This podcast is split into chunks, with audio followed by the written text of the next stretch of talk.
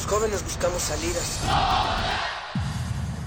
Este es el prisma sonoro donde nos reagrupamos. No ponemos música, la disparamos. No hablamos o leemos. Vivimos el lenguaje. Todo esto es el riesgo de una zona libre. No sentimos. Explotamos. La razón y la emoción coexisten y conviven. Resisten. Este es un espacio para que formes parte de la resistencia. Resistencia modulada. No solo somos sonido.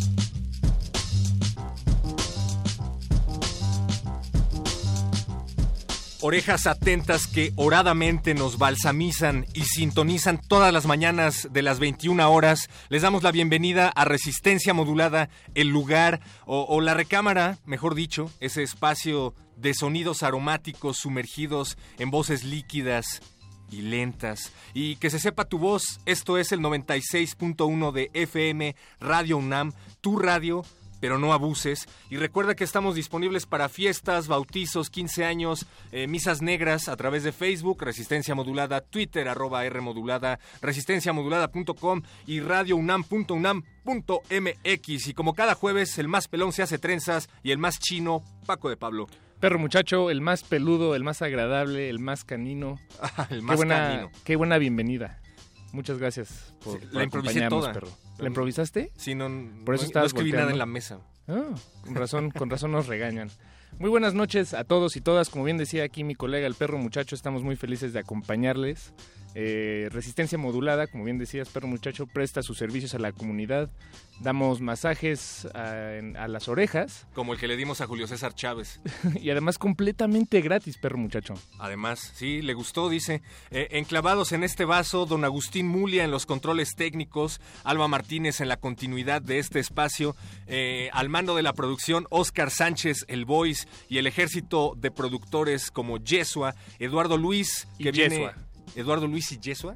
Eh, Yesua, Eduardo Luis y Yesua. Ah, Yesua, Eduardo, Eduardo Luis y, y el otro Yesua. Eduardo Luis, por cierto, directamente desde Venezuela para el mundo, a donde, por cierto, enviamos un gran abrazo. Un y gran y abrazo. aprovecho, Paco de Pablo, para mencionar el caso de José Manuel Mireles, ex líder de las autodefensas de Michoacán, que ha quedado libre relativamente porque va a continuar su proceso, pero ya desde su casa ha quedado libre José Manuel Mireles este 11 de mayo del 2017 y pues hasta, hasta Michoacán mandamos saludos al doctor, doctor Fuerza, de parte de todos los doctores José Manuel Mireles que hay en México. Se puede encerrar un cuerpo, pero no una idea, no un corazón. Fíjate que estaría bastante bien dedicarle una semana a nuestros temas semanales aquí en Resistencia Modulada. Una semana a nuestros temas semanales. No, eh, Dentro de nuestros temas semanales a las autodefensas, fíjate. Desde luego. que valdría bastante la pena.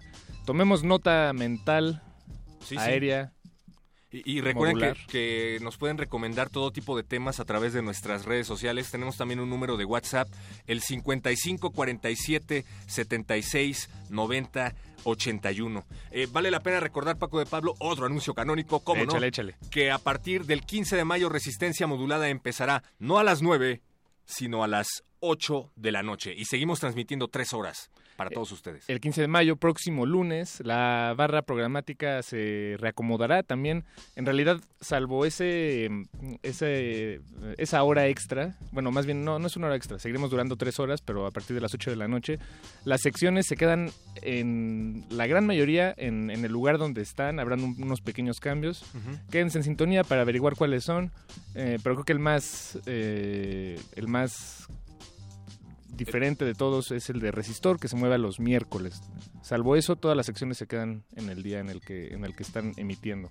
Que estén pendientes ahí en las redes de Radio UNAM y de Resistencia Modulada. También, por cierto, se avecina el 80 aniversario de, nuestra casa, así es que Que por cierto es el mismo día de tu cumpleaños. Es el mismo día de mi cumpleaños. Por eso cumpleaños siempre me acuerdo. El día de mi cumpleaños, el día del cumpleaños de Radio UNAM. Vamos a celebrar a Radio UNAM y vas- vamos a ponerla a trabajar. Sí, ya me dijeron por acá, Pacho Raspi, que está a punto de entrar al laboratorio sónico de cultivo de ejercicios. Paco Así es, a las, ¿Qué va a las nueve y media, poquito después tal vez, arranca la emisión de Cultivo de Ejercicios de esta noche. Tenemos dos invitados de lujo. Tendremos a Villa Exótica, una banda de la Ciudad de México, pero que su- sus fundadores son de, son de Chile, de Atacama. Estamos platicando con ellos, poniendo su música. Y también tendremos a Urs Bajo el Árbol, una banda de aquí de la Ciudad de México también, y que pues ya tiene varios años, me parece que tienen mm, como siete años, si estoy en lo correcto, un poco menos, eh, eh, como, como banda. Y ahora han bueno, iba a decir han sufrido, pero no, no creo que lo hayan sufrido, más bien han habido muchos cambios en la alineación. Y ahora también tienen un uno de sus miembros es de Perú, otro de, de Veracruz. Ah, mira. entonces está, vamos a platicar, Muy diverso. vamos a platicar sobre su música, sobre su proyecto, en, en fin. Es URSS bajo el árbol, es URSS. decir, Unión de Repúblicas Soviéticas Socialistas bajo el árbol. Pues son las mismas siglas, sí. no, habría que preguntarles a qué se refieren. Me Sí, voy, a, sí, sí. me voy a poner al pendiente. También es noche de glaciares en resistencia modulada. En unos momentos más, Ricardo Pinena y Mauricio Orduña van a estar eh, mezclando sonidos al ritmo del palenque, del jaripeo y de los gallos en el especial de esta noche de glaciares. Bien, esos glaciares sí saben cómo amenizar las 11 de la noche, que pronto serán las 10 de la noche. Así es. Eh, Paco de Pablo, pero hemos estado hablando de crónicas eh, urbanas esta, esta semana. Así es, el, el lunes hablamos con Jorge Pedro Uribe Llamas, eh, cronista de la Ciudad de México. Ayer charlamos con Pablo de Llano, él es español, re- radica en Miami, pero vivió mucho tiempo aquí en la Ciudad de México. Él es cronista eh, y escribe en El País. Nos hablaba de la importancia de la crónica como género periodístico en un mundo globalizado, en un mundo de autopistas de la información y en donde un muy, un muy buen porcentaje de las personas que leen noticias en Facebook se limitan a leer encabezados. y nos hablaba también de la importancia del lenguaje, de la ética, la responsabilidad que hay detrás de las palabras que uno elige al momento de, de contar la historia con un pie en el presente y otro en el pasado. Y para cerrar con broche de oro esta semana de crónicas tenemos esta noche a JM Servín. Paco de Pablo, tú lo, tú lo conoces mejor que yo. Mm, No tengo el placer de conocerlo personalmente, pero él es un escritor mexicano, eh, cronista. Ah, no, yo, yo lo entrevisté una vez. Tú lo Yo entrevistaste sí tengo una el vez. placer de conocerlo directamente. sí, es cierto. El año pasado. El año pasado vino aquí a darse una, una vuelta. Me parece que ahorita está en.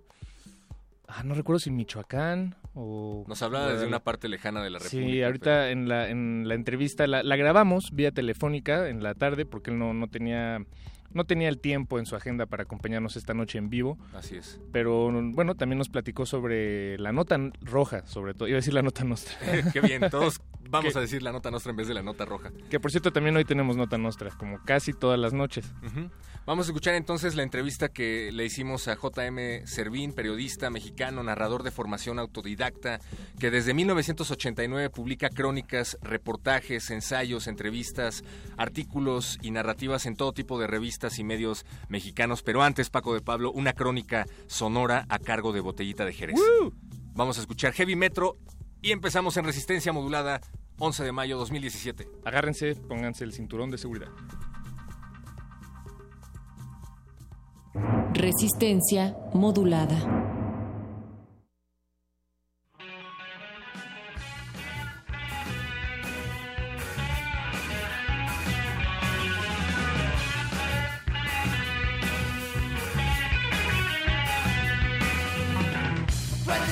Que arrojas mi vida a otras rutas que no son de mí. Hoy me encuentro entre gente perdida que ha olvidado que debo salir. Quiero salir, quieren entrar, quieren subir, quiero bajar. Pino Suárez, tu estación, del metro es mi prisión. Pino Suárez, tu reventón, me oprime el corazón,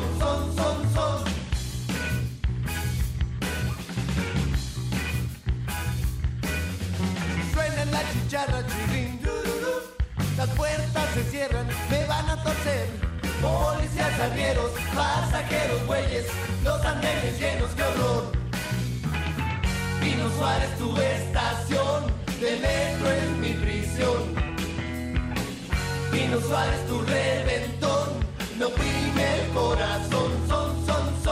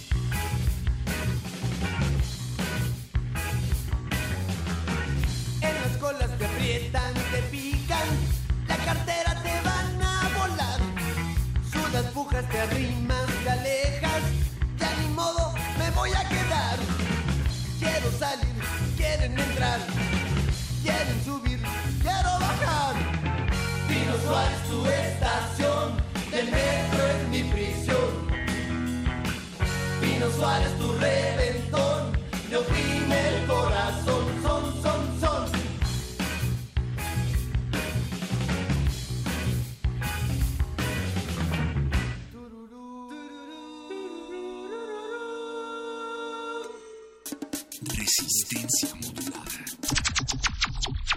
va a Xochimilco y uno se puede meter allá este, donde están sembrando los tulipanes y se conoce la gente y uno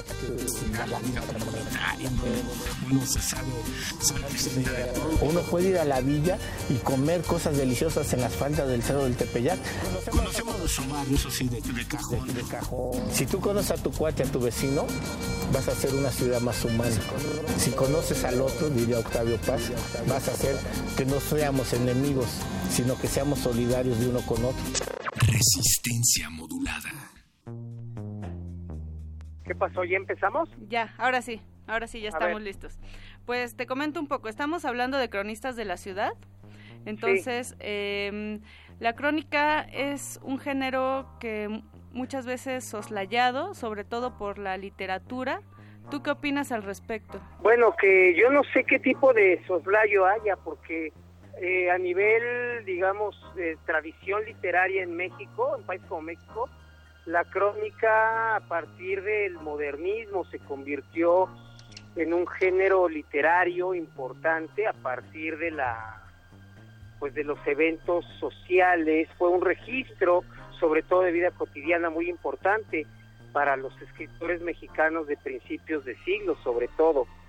Yo creo que habría que ver desde dónde se ve el soslayo.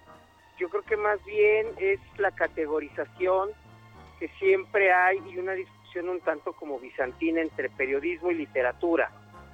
Yo siempre he pensado que el mejor periodismo es literatura, es de la mejor literatura.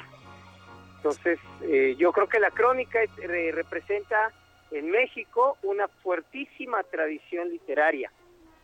De súper que acuerdo. obviamente ha tomado como un, un nuevo auge en los últimos, un auge en los últimos años, precisamente porque ya hay detrás una gran tradición de cronistas mexicanos, digámoslo así que desde el siglo XIX hasta nuestros días. Claro, sin embargo, eh, el género de nota roja eh, sí es eh, un género que sigue siendo como a veces vituperado por los mismos periodistas, ¿no? A lo mejor pasa lo contrario, en la literatura eh, se nutre de, de este tipo de notas, pero el periodismo eh, lo ve con ojos de un periodismo menor quizá. Sí, claro, porque la, la verdad es que la nota roja, a partir de que se constituye como tal en los periódicos del porfiriato, siempre su, fun- su función ha sido todo el tiempo eh, cumplir con una función ideológica de terror, de miedo, de reprimenda al populacho sobre todo. Pero habría que recordar que el mejor momento de la crónica roja en México comienza a partir de un libro fundacional del, del México Independiente, que es el libro rojo de Manuel Paino Riva- y Rivapalacio.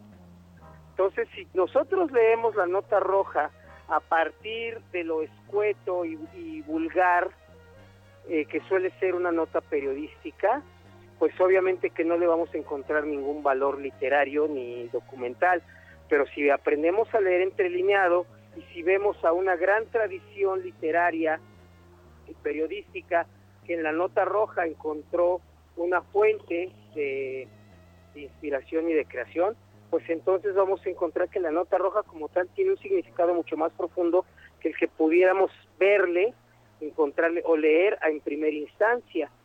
Eh, hay una que en la nota roja han encontrado pues una, una columna vertebral para su escritura. Para Desde ti- este libro rojo que te menciono, que por cierto el Fondo de Cultura Económica ha retomado esta idea de, los liberales mexicanos del siglo XIX a traerla hasta el siglo XXI, eh, recuperando los hechos cruentos que para bien o para mal, más bien para mal, marcan la historia de este país. Además hay un público muy interesado, JM. Eh, ¿Crees que es, es gracias al público que se retoma y se revaloriza la nota roja en la actualidad? Bueno, lo que pasa es que la Nota Roja siempre ha tenido un, un lector cautivo enorme, eh, precisamente por las, las características de este subgénero periodístico proscrito. Eh, pero digamos que la Nota Roja en México y a nivel mundial ha ido transformándose de una de la nota de sucesos sangrientos en cualquier país, pero donde venían acompañados o eran respaldados por grandes reportajes que funcionaban como las novelas de folletín del siglo XIX. Actualmente la nota roja, digámoslo así, que se ha desplazado a cualquier página del periódico, a cualquier sección de los periódicos. Y la nota roja de mejor calidad, es decir, el reportaje, la crónica, es muy difícil que lo encuentres ya en los periódicos. Más bien eso se trasladó a los libros.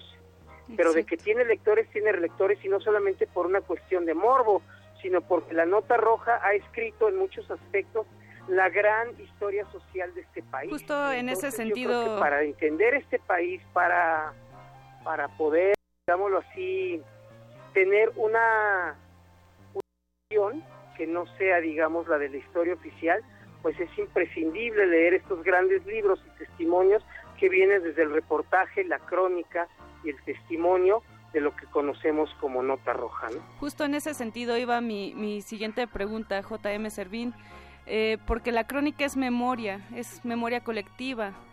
¿Cómo ha cambiado desde que comenzaste a interesarte por este género periodístico hasta nuestros tiempos? Digamos, ¿has visto una evolución o cambios cualitativos significativos? Pues es un cambio porque las condiciones del país han cambiado mucho. La nota roja durante mucho tiempo sirvió para moralizar y para reforzar el discurso del, del político, del gobierno, del Estado, hacia lo que significaba los atavíos del pueblo que necesitaba ser educado y que necesitaba ser disciplinado. Pero eh, los hechos, la historia, pues han desplazado ese convencimiento y esa postura ideológica de parte del poder pues a, a- una actitud donde el poder se ha disuelto y donde la nota roja se lee desde la primera página, desde las ocho columnas de los periódicos más prestigiosos, y donde nota roja quiere decir narcotráfico, delincuencia organizada, eh, desaparecidos, eh, eh, en fin, toda esta tragedia nacional que estamos viviendo hoy en día. Hoy es muy hoy en día es muy difícil que un reportero, un reportero serio, profesional, se pueda se pueda interesar en un asunto de un homicidio pasional, por ejemplo.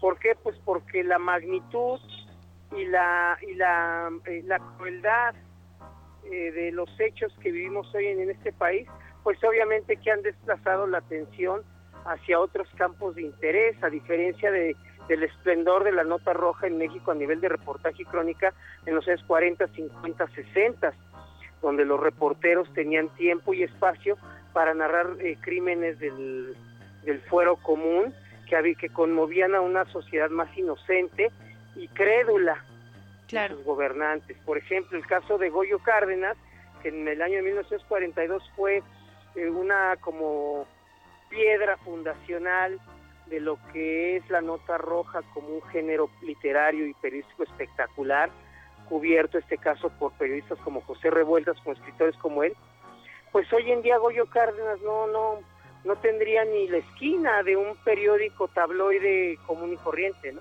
Exacto. Sería considerado eh, un caso muy menor, digamos. Sí, la verdad es que yo creo que ni siquiera nos acapararía la atención de los medios, dadas las condiciones de violencia y de crueldad que vivimos hoy en día. Se ha, se ha, este, se ha desplazado porque los niveles del horror en este país son interminables, son infinitos. JM, estamos, claro, estamos hablando de, de un eh, terror generalizado en todo el país, de un estado de alerta en todo, en todo el país.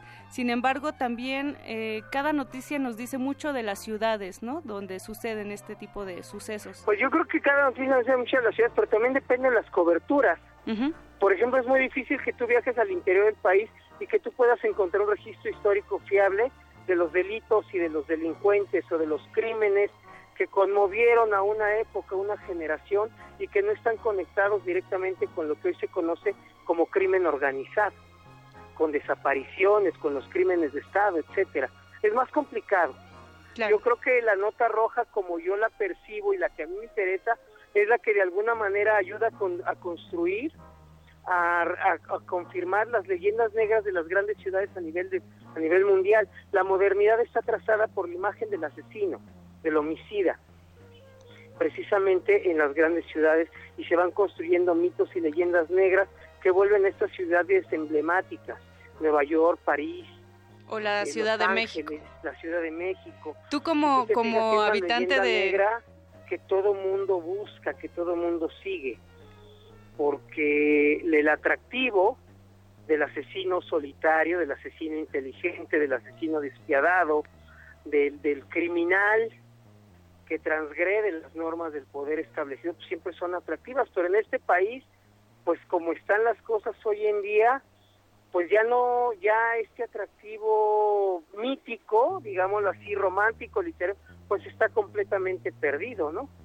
Y perturbado. Te diría, Goyo Cárdenas hoy en día, pues no pasaría de ser uno más. Exacto. Entre decenas o cientos, no sé cuántas personas que cometen feminicidios.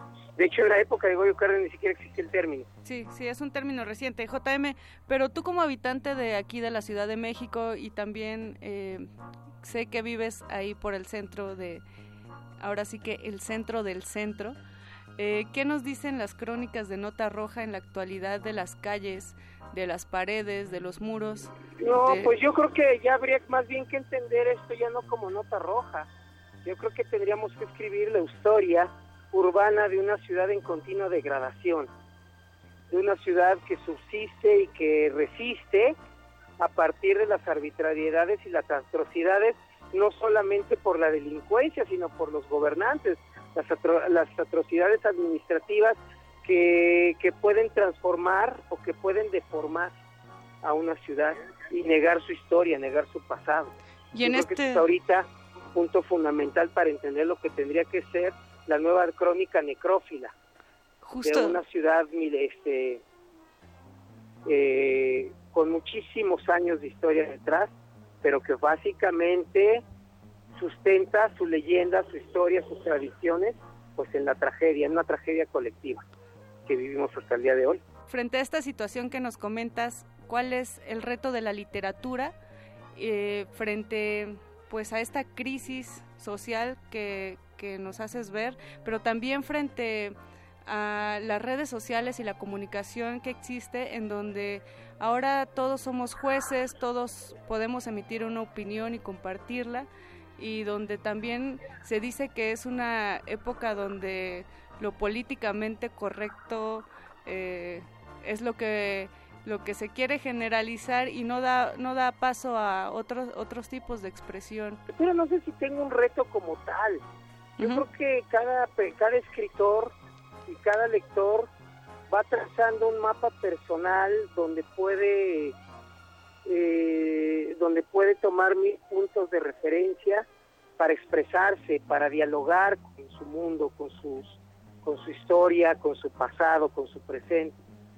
Yo creo que estar pensando todo el tiempo en las redes sociales y en lo que significan estos nuevos jurados populares atraídos por la inmediatez de, pues no sé, de estas redes, Yo creo que le estamos dando un, una importancia demasiado grande a algo que en términos de literatura, que es al único que quiero referirme, pues es un acto íntimo entre el lector y el escritor y donde todo lo demás pues se convierte en intrascendente en la medida en la que tú puedas tomar un libro y que ese libro transgreda lo que tú eres como pues como persona, es decir, la lectura, la literatura, la lectura, la escritura tiene que ser eso, más allá del momento en el que ésta es entendida y es creada.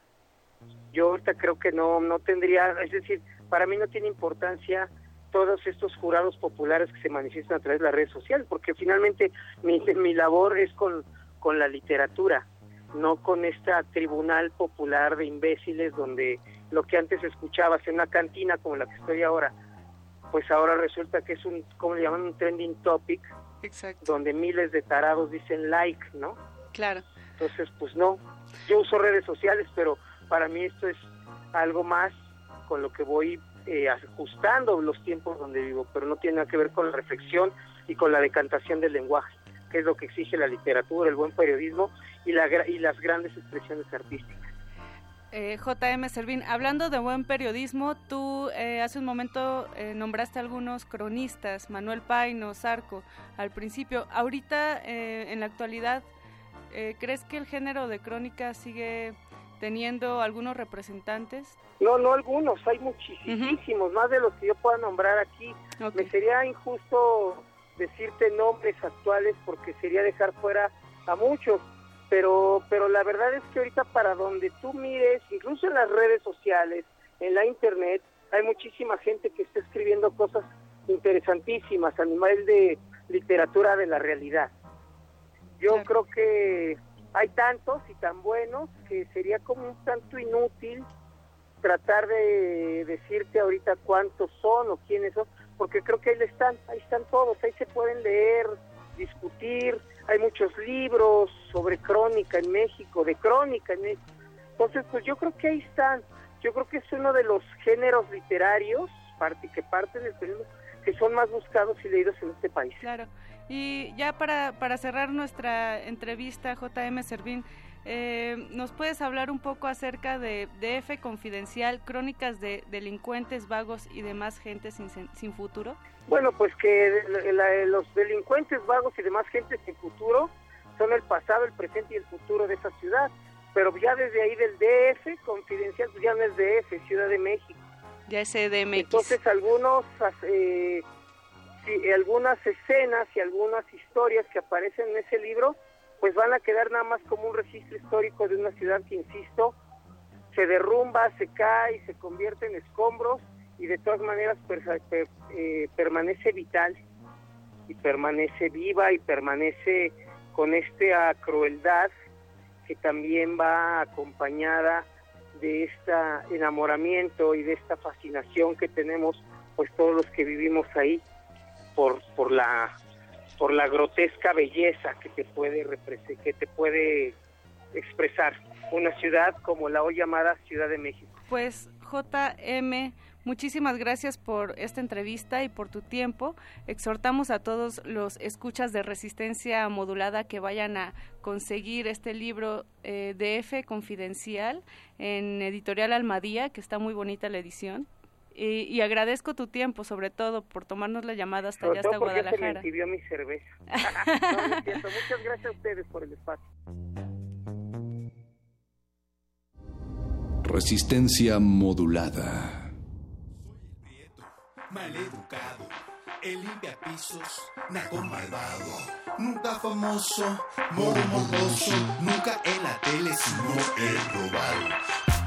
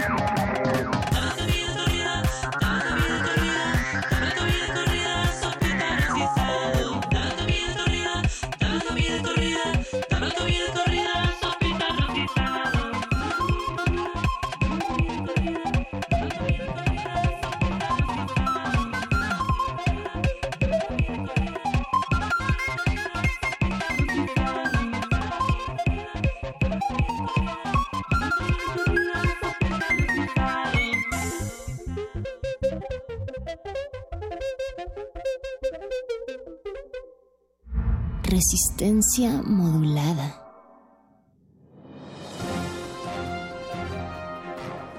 Esto es un corte informativo para la resistencia. La nota nostra. Las noticias frescas del día en el último rincón de la noche.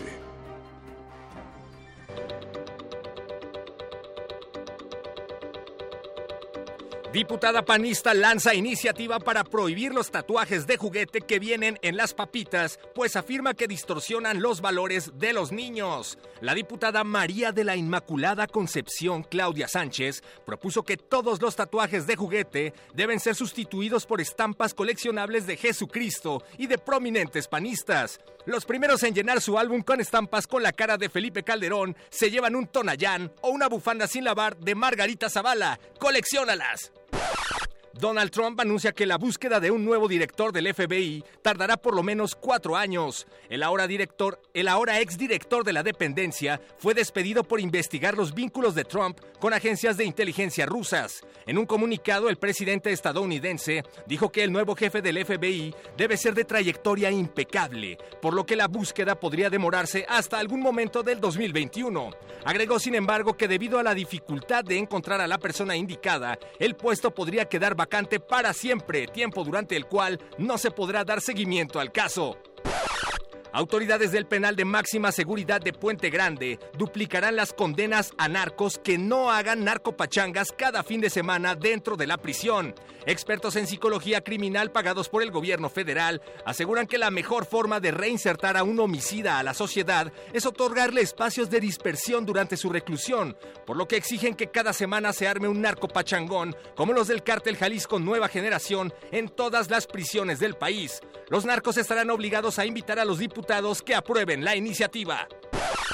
Un hombre acusado de asesinato intentó escapar de prisión disfrazado de mujer en Honduras. Con las uñas pintadas de rosa, una peluca rubia y pechos falsos, Francisco Herrera, conocido también como Don Chico, intentó salir de la prisión de máxima seguridad de San Pedro Sula el pasado domingo. Sin embargo, la manera de caminar con tacones y la voz grave lo terminaron delatando. Don Chico fue trasladado a una cárcel de mujeres previa intervención quirúrgica.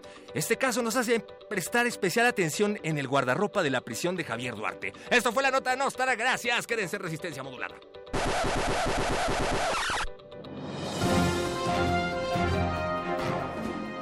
Esto fue un corte informativo para la resistencia.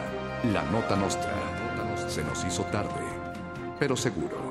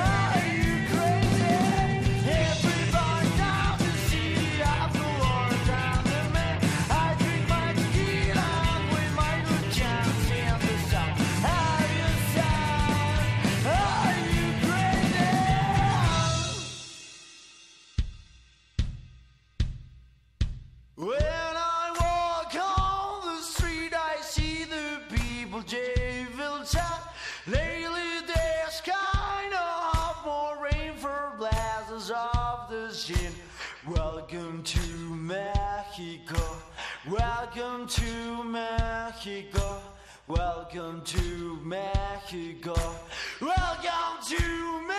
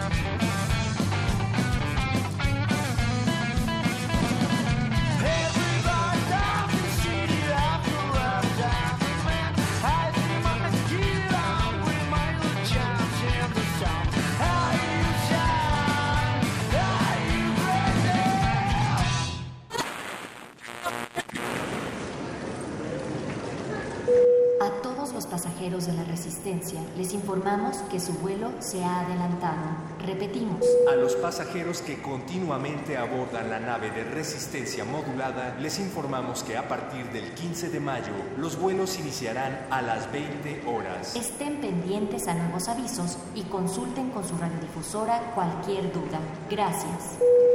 To all passengers of the Resistance, we. Resistencia modulada. Código amarillo. Se le solicita a toda la resistencia tomar sus posiciones. Nuevas muestras musicales están por llegar. Manejen los caldos sonoros con extremo cuidado. Si tenemos suerte, un nuevo virus podría nacer. Inicien descontaminación para entrar al laboratorio de cultivo de ejercicios.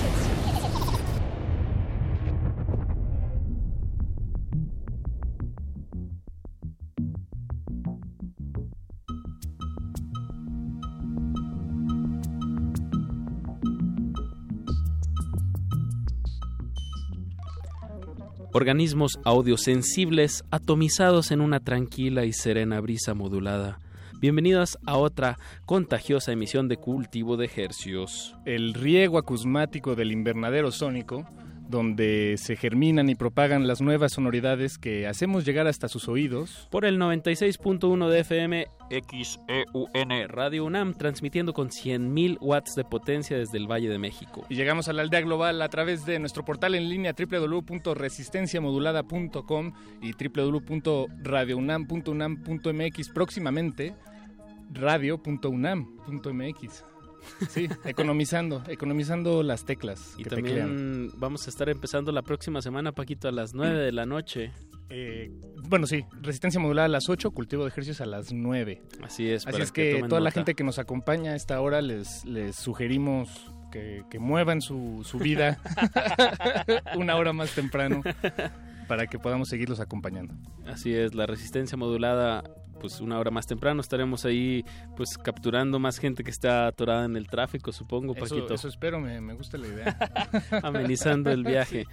Eh, Paquito, hoy siendo mayo 11 del 2017 a las 21 horas con 46 minutos, damos inicio a este experimento radiofónico que hemos titulado Cultivo de Ejercios.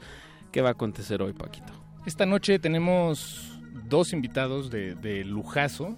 Siempre son de lujo los invitados, insisto, Claro. pero, pero bueno, así, así se dice. Tan de lujo son que en este espacio son sujetos de estudio. Son sujetos de estudio, así es. Vamos a disectarlos frente a sus oídos, eh, musical y sonoramente hablando, por supuesto. Todo en pro de la cultura.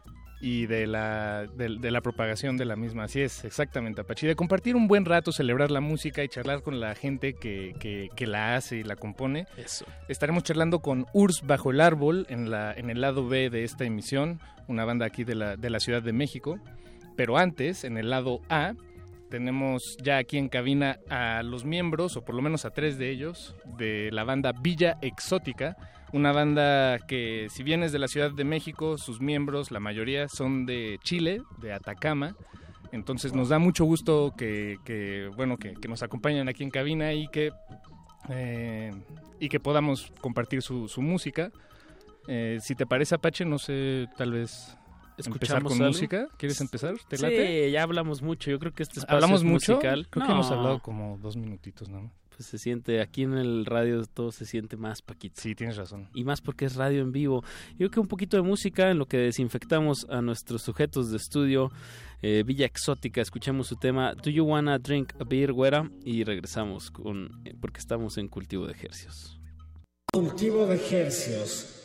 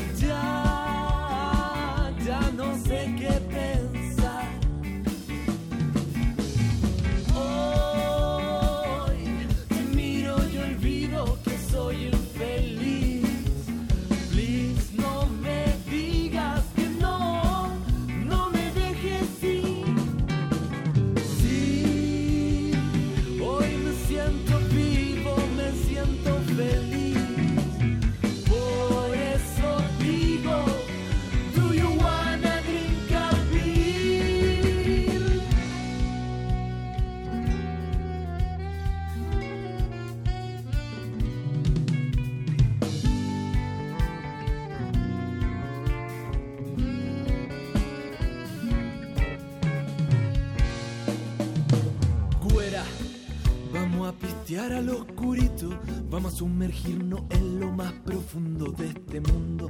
Y es que cuando yo te veo, se me sale lo imprudente, se me congela el cerebro, me vuelvo un tipo demente. Vámonos pa'l mar y bañémonos en bola que en esta playa la conducta inmoral sí se perdona. Y es que cuando estoy contigo yo me siento feliz. Y es que cuando yo te veo hasta me sangra la nariz, me vuelvo loco. En tu pierna y en tu corazón latiendo negra bajo las estrellas. Hay negro bajo las estrellas. Hay negro bajo las estrellas. Yo también pierdo cuando estoy frente al mar.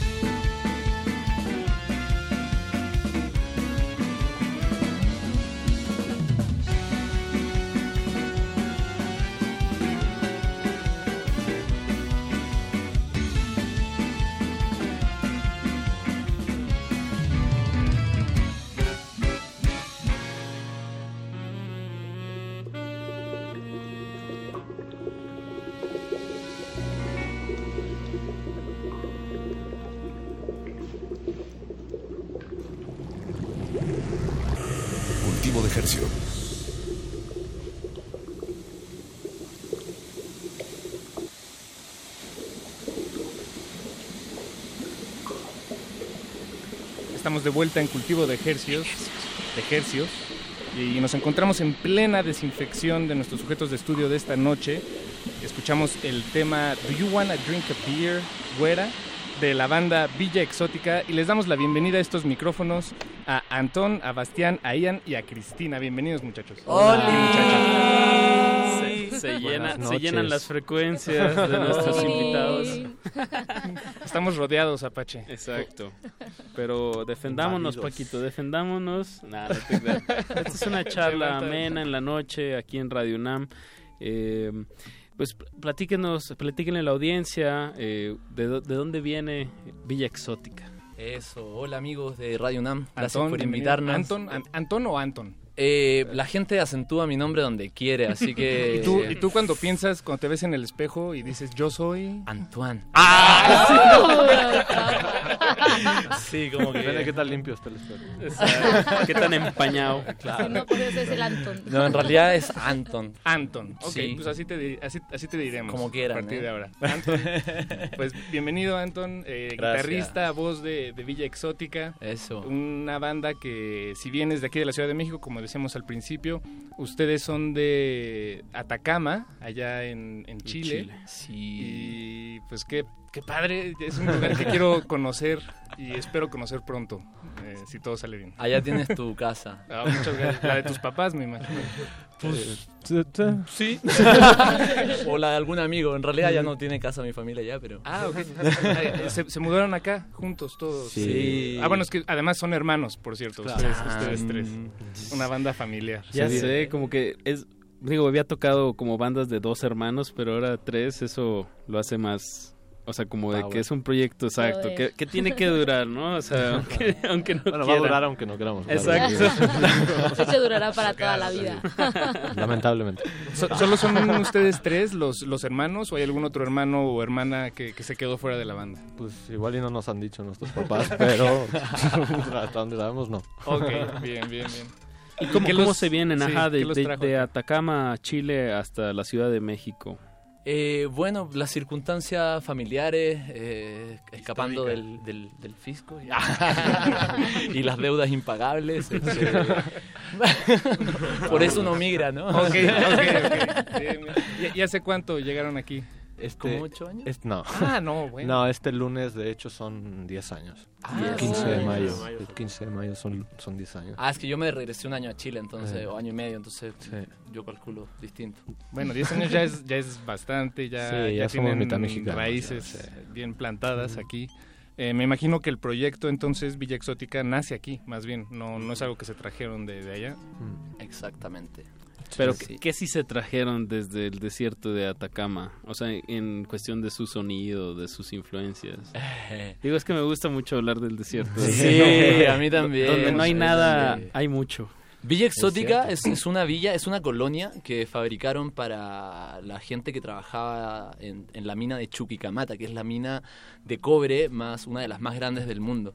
Y Villa Exótica justamente fue una, una colonia que, eh, que construyeron, la, esta misma mina, a, a gente que trabajaba ahí. Y nuestro abuelo era minero de esa mina, que bueno, murió de cáncer por la cantidad de tóxicos, es un lugar como muy, muy fuerte, Sí. ¿no?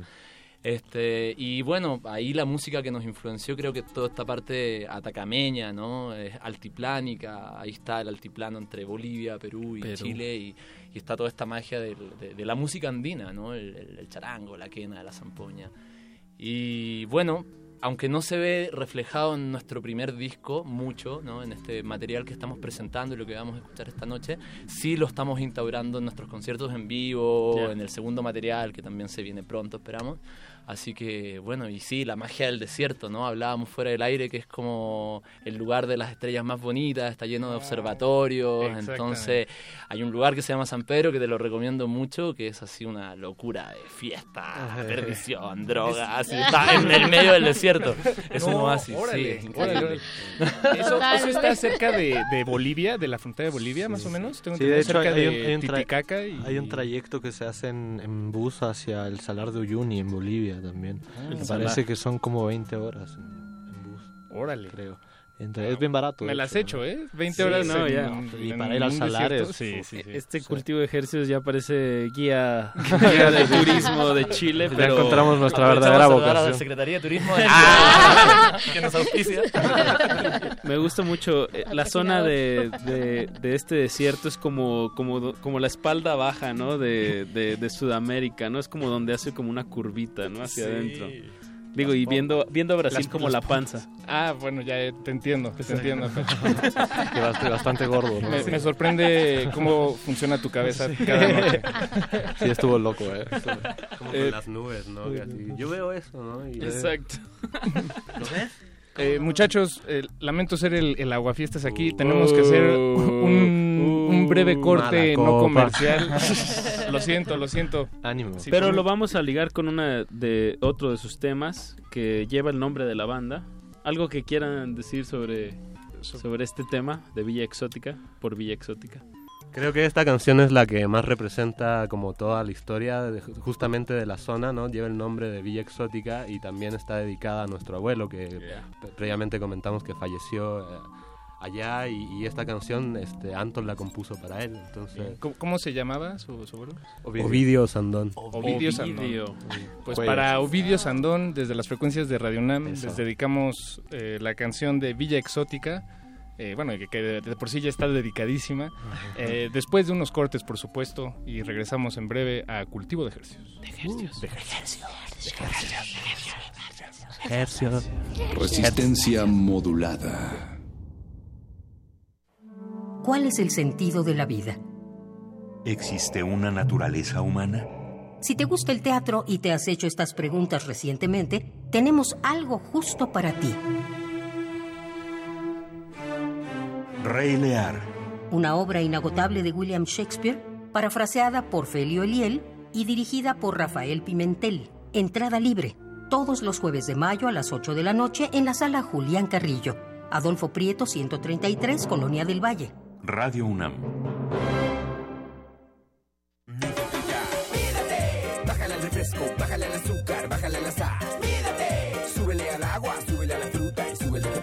Vayas a comer, no olvides que lo mejor para acompañar tus alimentos es tomar mucha agua. Súbele al agua y bájale al refresco. Bájale al refresco, bájale al azúcar, bájale a la sal. Mídate, súbele al agua, súbele a la fruta y súbele a tal. Más vale prevenir. Secretaría de Salud, ISTE, IMSS. Primer movimiento, un espacio de reflexión y análisis. Escucha a Luisa Iglesias y Juana Inés de esa. De 7 a 10, muy tempranito, siempre en Radio UNAM. Te invitamos a ser comunidad. Dejar huella en cada aula de la UNAM es un deber de un verdadero Puma. Huella y apoya Fundación UNAM a de cara a miles de universitarios.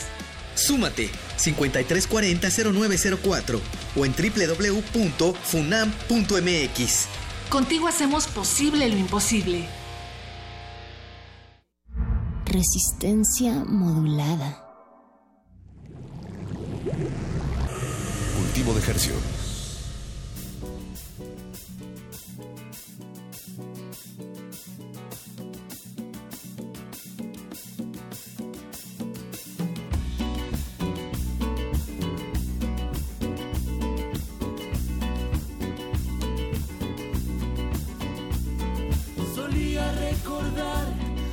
Calles de los barrios donde un día mi madre me vio nacer. Sin querer mirar atrás, intento disimular la nostalgia que se aferra a este lugar. El desierto floreció ahí dentro de este corazón que a gritos pide que regrese aquella voz que decía con fervor, juega y gana con pasión. En la vida solo tienes esa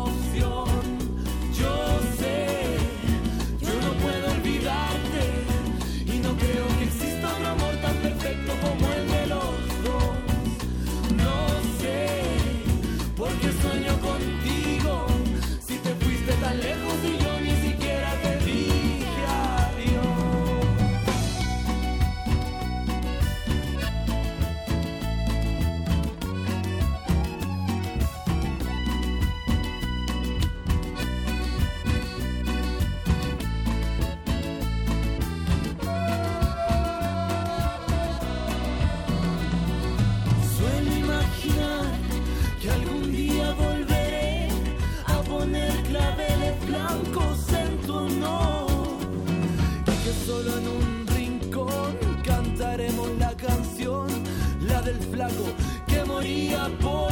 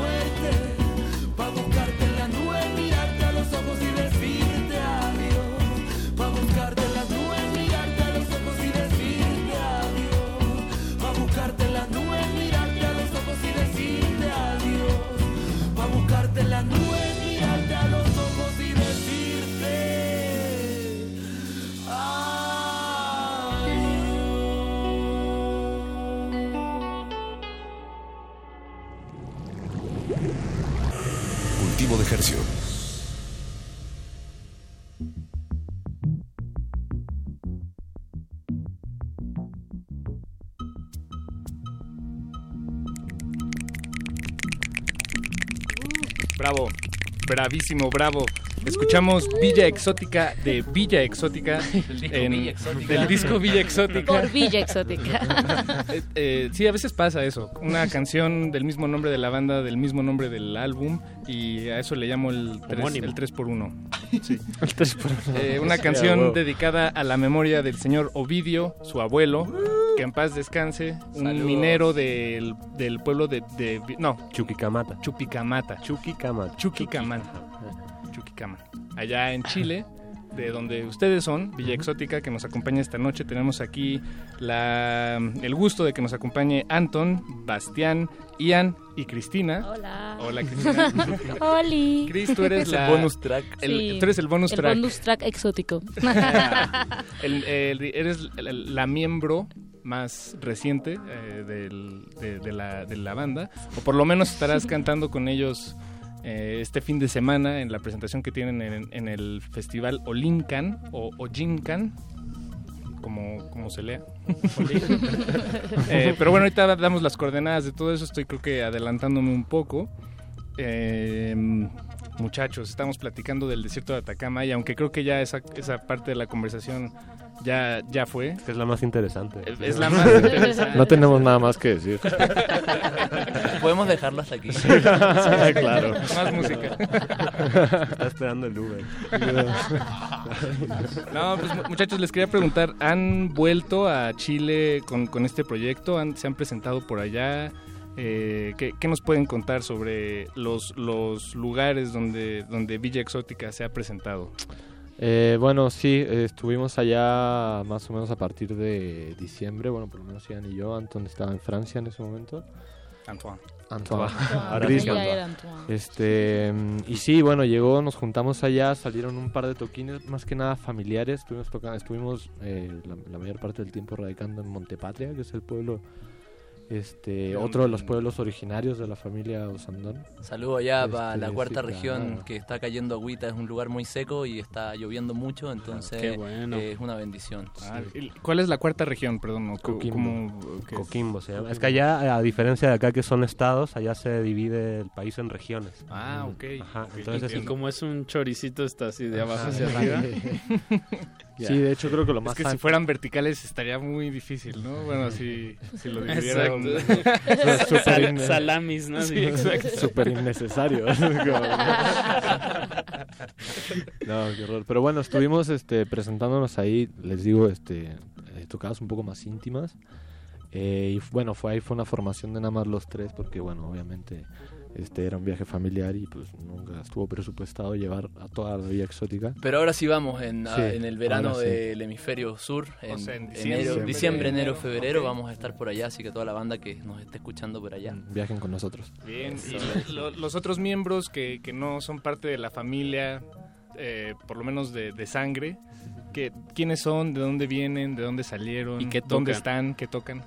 Este, bueno, está Alfredo, que es este, bueno, él, él viene de la trayectoria desde, de, lo- de los proyectos anteriores a Vía Exótica. Él, eh, bueno, está Yuko también, que ella la conocimos hace poco por la escuela en la que estábamos, que se llama DIM. Este, mm, de ahí salió ella, eh, de Bolivia. Eh, resulta que cantaba muy bonito. este, y Macarena, eh, bueno, percusionista, eh, ese fue un contacto tuyo, ¿no, Anton? Antoine. Sí. Afirmativo. Macarena, Like, percusión. me gusta. me enflorece. Flores. Me enflorece. Me enflorece. Me enflorece. Este, sí, más o menos. Fredo, saxofón, Yuko, coros y una hermosa voz y percusiones menores. Pronto. Entonces es, es un sexteto ahorita, en este momento, cuando se presentan en vivo. Pero nos decían que en el disco, y bueno, y se, se oye, fueron como 12 músicos, ¿no? En la grabación, en total. De hecho, hay tres bateristas diferentes. Ah, ¿sí? ¿Y, Ah. por, ¿y por qué? Pues al parecer no, no daba. Unos tenían más sabor para Sí, otros bueno. ritmos. ok, ok. Sí, No, fue algo natural sí. que se fue dando porque pues em- en, en realidad empezamos a grabar el disco y ni siquiera eh, existía el proyecto todavía.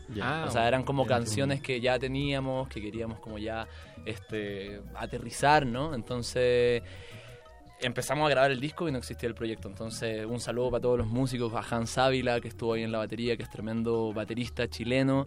Eh, bueno, Thatcher Huerta, eh, saxofonista de, van de, la, de, su proyecto que se llama Mágico, eh, y también saxofonista de La Mon Laferte. ¿Quién más? Alan Varela, trompetista de los Brass. Una banda también súper chida. Barbosa. Eh, Oscar Barbosa. Oscar Barbosa. Oscar Que Barbosa. toca la batería en Do You Wanna Drink a Beer, güera? La que escuchamos Ah, al principio. Sí, Octavio Maqueto de Sotomayor también, que nos echó la mano ahí con los acordeones. acordeones. Ah, Entonces, bien. a Miki Sierra, que fue también el, el- el ingeniero y también coproductor del, del- del- de este disco. Entonces, harta familia ahí en, el, en, el, en el disco. ¿Quién se me va, eh? Nadie, nadie, los dije a todos. Te dije que los anotáramos. ¿Y, y les, les gustaría tener eh, un... eh, que, que- que la banda creciera, es decir, que, que en el escenario fueran esos 12 músicos de manera simultánea eventualmente, para allá va... Increíble. Cuando tengamos dinero. Sí. ¿No tocas el trombón de cosas? no, lamentablemente no. ¿Quieres financiar nuestro proyecto? Y bueno, eh, ya lo que estabas adelantando, Paquito, y creo que viene muy, muy ad hoc, porque pues tiene una presentación bastante importante este domingo 14 a las 4 de la tarde en, en Olincan, eh, este festival que se dejó de hacer muchos años, ¿no? Sí, yo la última vez que fui, creo que vi a La Maldita y a Café Tacuba. Pero hace que como No, ocho no, años. sí, yo creo que Sí, lo pararon un buen tiempo. Pero bueno, viene con todo. eh, pues denos coordenadas. O más bien, ¿qué están Y de preparando hecho, para de hecho esta tenemos, eh, tenemos varios pases para regalar a la audiencia para el Sí. Festival Olincan. Todos los pases como-. A quien se ponga en contacto, les, les regalamos un pase para el Olincan, que es entrada libre, entonces no, no, no nos llamen, no nos llamen. No, sí, llámenos. sí, sí, bueno, llámenos. A ver, da el teléfono, Paquito. El, Si el quiere teléfono, por si nos quieren marcar para pedir un pase al Olincan, es el Gratis. 55 eh, 47, no, ese es el WhatsApp. 55 23 54 12. Ahí 55 23 54 No, si quieren marcar y, y aquí hablar con los chicos de Villa Exótica, esta es su radio, exacto, mandar saludos. Y bueno, pues ¿qué están preparando para este, este fin de semana, chicos? Pues hay bastantes sorpresas, no queremos este, dar spoilers, eh, pero mm, tenemos a muchos músicos invitados que se van a subir. Este, no voy a dar nombres para que vayan y les gane la curiosidad. Pero son Este, importantes. pero son músicos excelentes. Ok, ok. Mala onda. ¿Seguros que no se puede dar nombre? Uno, tal vez uno. A ver quién podrá Es que nadie nos ha Ah. confirmado. Que mañana nos mandan inbox, dice. No, yo quiero decirles que va a estar con nosotros bailando y haciendo un performance in- increíble nuestra amiga Cris, que Ah. la queremos Acompaña. muchísimo, que nos acompaña Hola. aquí y que nos hable un poquito de lo que va a hacer, ¿no? ¿Qué vas a hacer? Qué prendida, Cris, que bueno, viniste a la pues, entrevista. ay, pues ya sabes, no puedo dejar abajo a mis queridísimos hermanitos de Villa Exótica. No, pues la mera verdad es que es un gusto para mí sumarme a la parte ahorita tanto como apenas entrándole a lo musical y pues por otro lado la parte del performance, ¿no? Yeah. Yo pues soy teatrera y bailarina y ya sabes, música, poeta, este todo, más chicle, fumo hierba, turú. y pues me encanta, ¿no? La onda del performance y pues ahí estaremos también, no les quiero decir como mucho para que vayan. Pero y baila lo vean bien, por ustedes mismos. Pero bueno, ahí nos vamos a echar un poquito de baile y máscara y ya tú sabes. hay que dar bien bien las coordenadas. Esto va a ser en Campo Xochitl, eh, en- eh, que es en la calle de Corregidora y Xochitl, en la colonia Miguel Hidalgo, a tres cuadras de Insurgentes del Metrobús Corregidora. Esto es en Insurgentes Sur. Eh, el festival, bueno, pueden checar la página Festival Ollin, así se escribe, Olincan. villexotica.com para que pues vean todas las propuestas que va a haber este fin de semana porque es un evento de tres días eh, ampliamente recomendado si están en la zona sur de la ciudad no se lo pierda y ya tenemos una, una llamada telefónica sí, les van a mandar una unos saludos está Maribel Benítez en la línea No, Maribel Elías. ¿Elías? Maribel Elías, que nos llama de la Benito Juárez. Ah, bien, ahí me confundí. Maribel, buenas Aguante la noches. Benito. Hola, buenas noches. Hola, Maribel. Hola, hola. Hola. Hola. ¿Cómo va?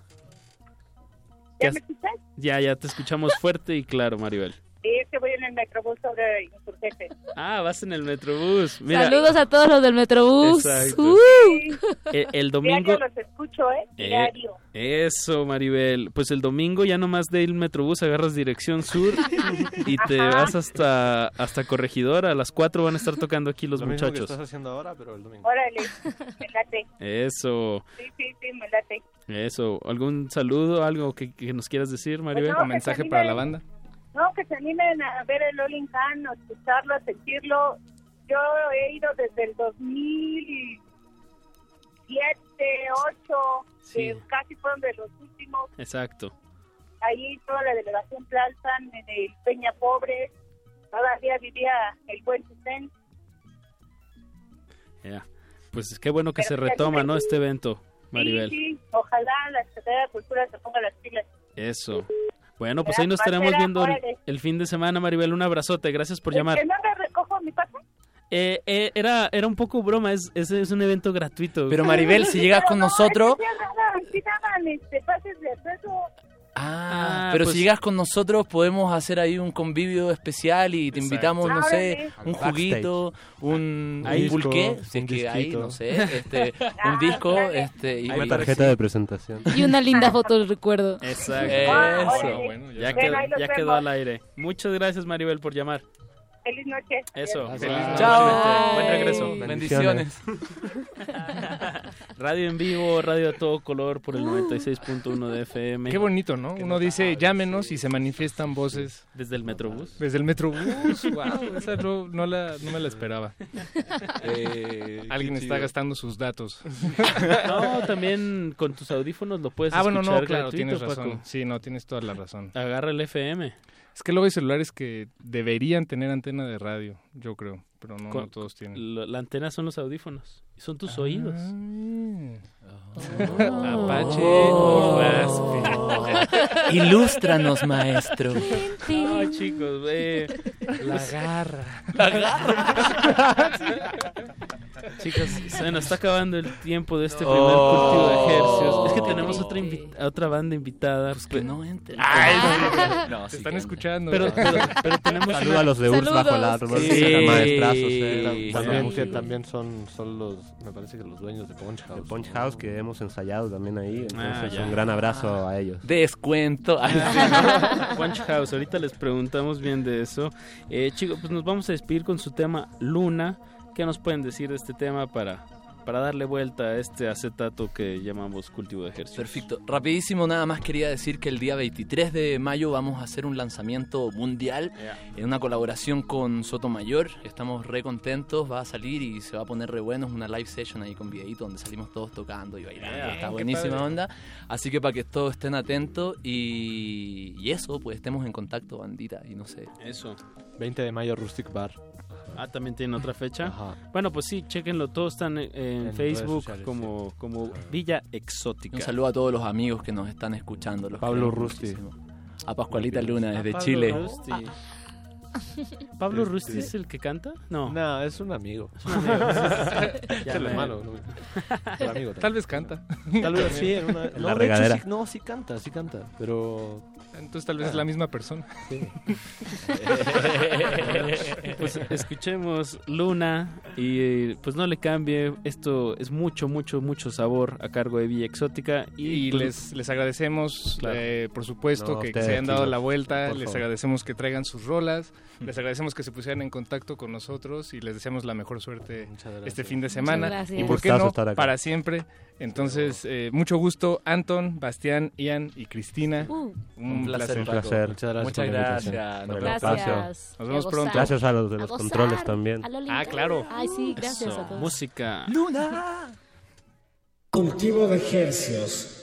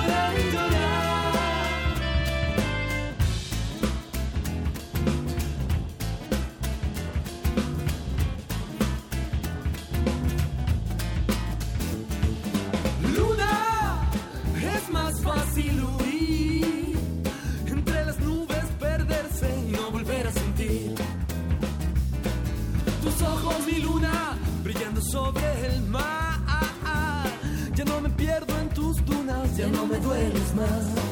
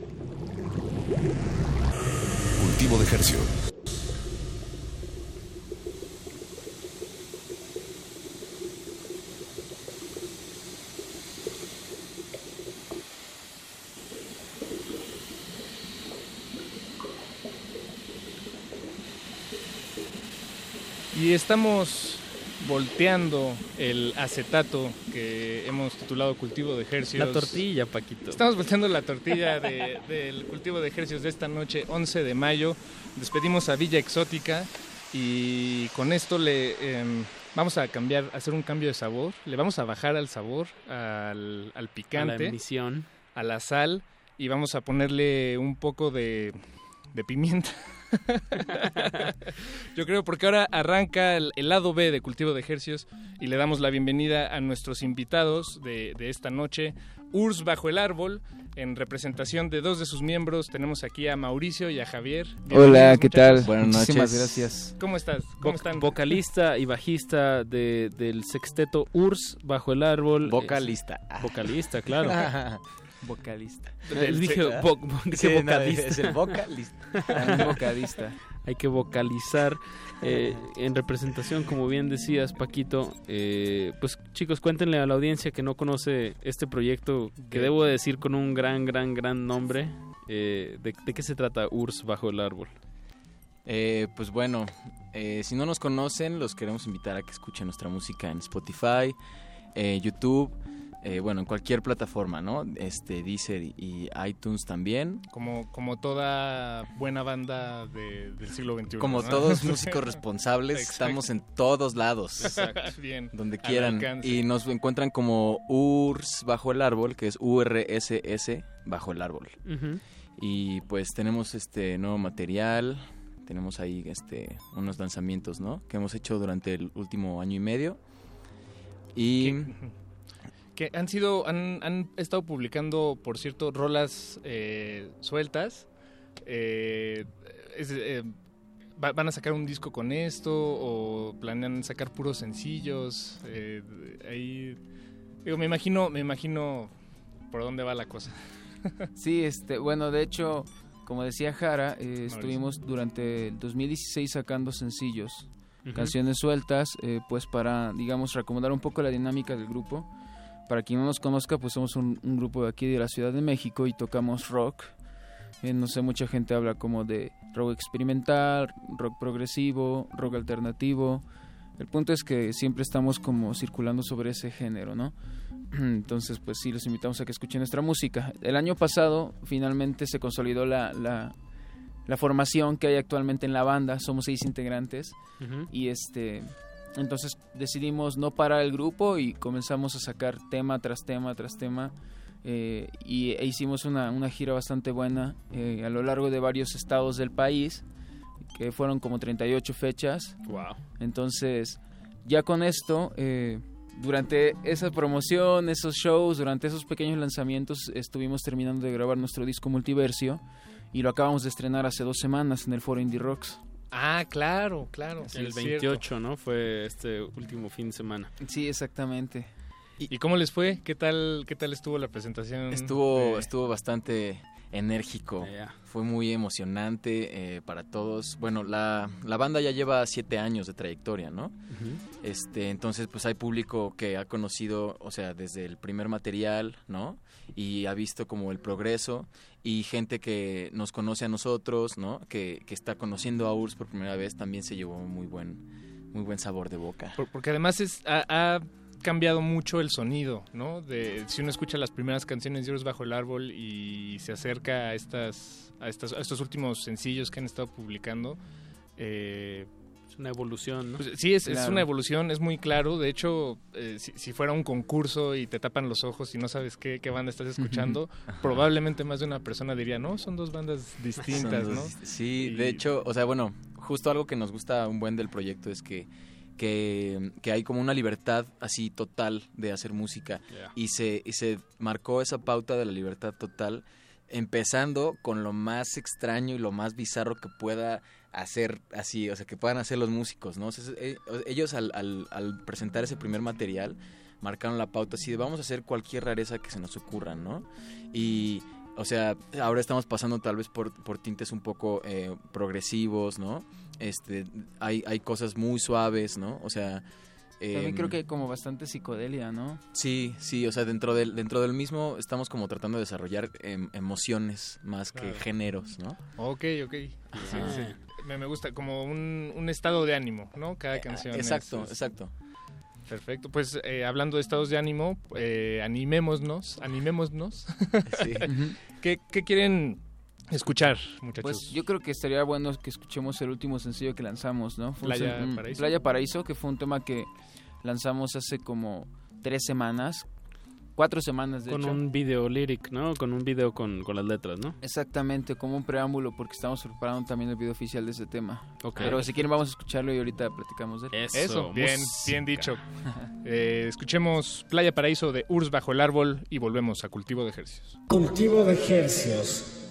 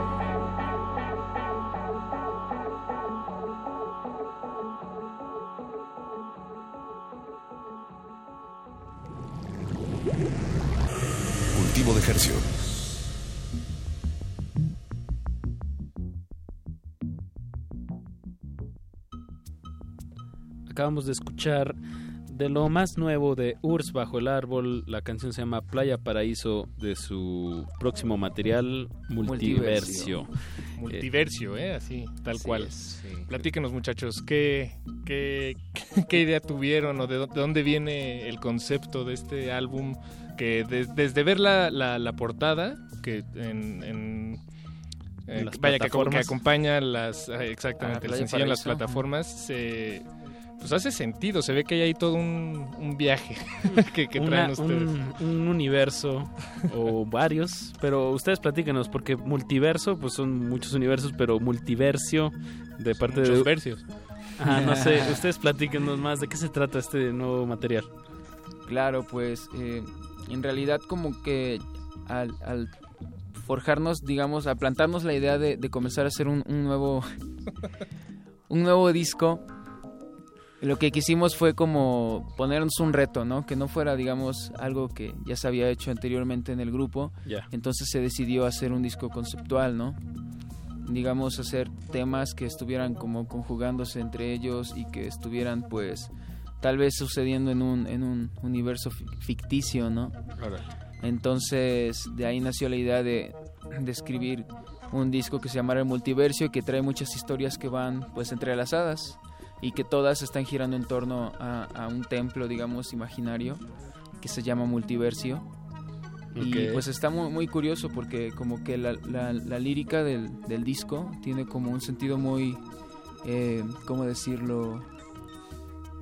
Muy, muy interno, ¿no? Muy personal. Es un disco que se, que se, que se dedica más a, a profundizar en los temas, digamos, de la mente. Ya. ¿no? el, Y, y pensando en ahorita que dijiste la palabra templo y me vino la imagen, una imagen que utilizan como de una figura geométrica bastante compleja como en, en su bombo y en muchos de, su- de sus logos. ¿Tiene algo que ver? sí. Sí, se supone que ese es el templo, ¿no? El multiversio. Ya. Y bueno, o sea, la idea es que, que puedes atravesar a los diferentes universos en ese templo. O sea, tiene muchas salidas, ¿no? Tiene tal vez todas las salidas. Está, está muy, muy extenso. No, no, pero me, me gusta porque es siento que me están contando un casi casi una novela gráfica, un cómic. Sí. Deberían considerar, bueno, Pues ya sí, pues, de, de hecho, hacer unas justamente, o sea, digamos que gran parte de la idea siempre fue como poder representar todo este, digamos, multiversio en, en, en lo, en lo visual y lo hemos llevado en diferentes, este, tal vez, medidas, dependiendo cada rola que hemos, que hemos presentado. Y ya, bueno, como tú mencionabas ahorita acerca de, del arte, ese arte lo hizo un, un amigo de Cancún, que es un ilustrador increíble que se llama Dersu Sala, a quien le mandamos un, un saludo. Le agradecemos mucho porque él estuvo estudiando acerca de las canciones, estuvo estudiando los temas y él vino con esta idea, ¿no? Entonces, como que sí queríamos dejar como una imagen eh, gráfica muy clara acerca de lo que era el multiversio, ¿no? Eh, a lo mejor ahorita, si pueden ver las personas que, que quieran escuchar la rola en Spotify, eh, la portada es, es un personaje que viene dentro de, de, nuestro, de nuestra historia, ¿no? Entonces se pone muy, muy interesante, es como bastante entretenido ponerse a indagar en, en todo el asunto de- del disco. Y, y las y bueno, eh, el- este personaje eh, Es como un guerrero, es como un jaguar, guerrero y, águila. y hay una figura de una especie de diosa trueno Sí, abrazándolo.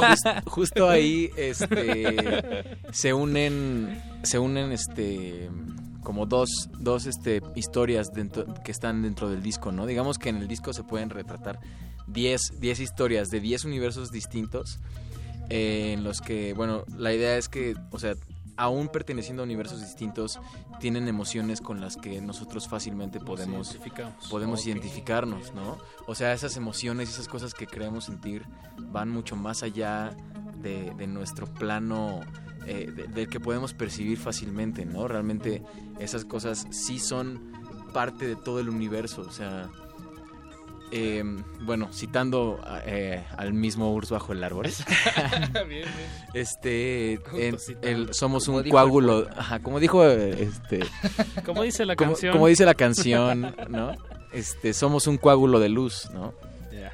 Eh, todos somos parte de un, de un mismo ente, todos somos como una Urs bajo el árbol. Bien, wow, bien, bien. Eh, y por ejemplo, las, las letras, ¿de dónde vienen? ¿Cómo...? Digo, porque por lo que nos cuentan es a través de la letra, de la lírica. Del concepto. eh, cómo el concepto se hila y cómo están... po- Porque en sí la música... em, me, me imagino que es muy variada, ¿no? Como bien nos decían al principio, han estado experimentando mucho, que es- están eh, jugando con nuevos sonidos y nuevas eh, direcciones musicales, pero la letra sí es algo que... que que aterriza. Que, que aterriza y que, que, que aterriza pega todo, ¿no? Efectivamente, o sea, ¿De dónde viene la letra? la, la letra es, es la, la comencé yo a escribir, digamos, este, guiándome de algunas ideas, de algunas vivencias, de algunos sonidos que cuando yo entré a la banda, eh, como que pude yo más o menos asimilar a mi forma, ¿no? Mm, Para mí como que fue también un gran reto poder hacer temas así que, que estuvieran hilados, pero también como que se fue dando a lo largo del camino, a lo largo del todo el año pasado que estuvimos este, tocando mucho con la banda, ensayando muchísimo, o sea, como que ahí como que se comenzó a crear una compenetración y sin querer yo creo que incluso termina hablando de nosotros mismos, ¿no? Mm. Seguro, sí. Pa- pa- Me imagino que pasa, ¿no? Bueno, Sí. uno está tratando de hablar de algo eh, externo, ajá, de otros externo. universos y acabas hablando exacto, como bien dices, con algo que nos resuena, ¿no? Y algo Sí, y, y es lo es lo padre, ¿no? Que en realidad este aunque son temas, aunque son cuentos ficticios, como que a uno siempre le acaba haciendo clic ciertas situaciones, ¿no? Por ejemplo, en el caso muy particular de Playa Paraíso, que de hecho es como una rola única, única en el disco, que bueno, de En por sí- cuanto a sonido en cuanto a sonido, textura. Claro, que bueno, de todas formas yo creo que todas las canciones es, es como importante darse cuenta que todas vienen como un sonido bastante distinto. Pero esta en específico como que tiene un feeling muy diferente, ¿no? Como que se aboca mucho a la nostalgia y es como que un tema que a lo mejor no está tan tan este englobado en el, en el disco, sino que está bastante específico en esa rola, pero que pues definitivamente cuenta como un- un- una cosa muy bonita, ¿no? Y, y a pesar de todo, a pesar de que esté dentro de una historia, de una manera muy sencilla puede uno sentirla, Ya. sin tener que conocerla, ¿no? Mauricio, Javier, ¿les parece si corroboramos eh, pues con otro tema? Claro. El- a ver cómo, cómo, cómo está estas diferencias, pero a la vez similitudes de, de lo nuevo de Urs bajo el árbol. ¿Qué les gustaría escuchar? Pues mira, aprovechando que estabas viendo lo de la portada, este tiene una ahí este una relación con una canción que se llama Lunares. ¿no? Entonces podemos este escuchar bien, esa. escuchemos Ah, pues escuchamos Lunares. Eh, también para todos estos radioescuchas que están atentos y que son pues seguidores de Urs Bajo el Árbol, en el siguiente bloque estaremos regalando unos pases para su próxima presentación, que es el, el 19. Pero ahorita damos más detalles. Pero quédense en sintonía si quieren esos pases. Exacto. Son, finitos a diferencia de los multiversios. Escuchamos eh. Lunares de Urs bajo el árbol y volvemos a cultivo de ejercicio. Cultivo de ejercios.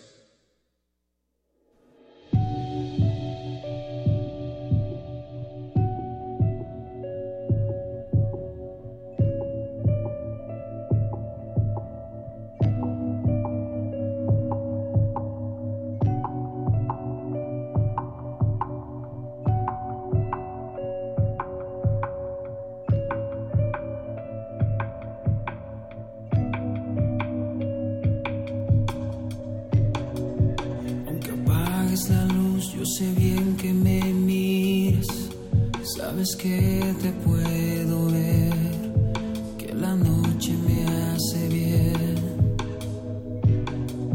El café que serviste en tu boca respira, el vapor me a miel. El futuro dice ven, me dice ven.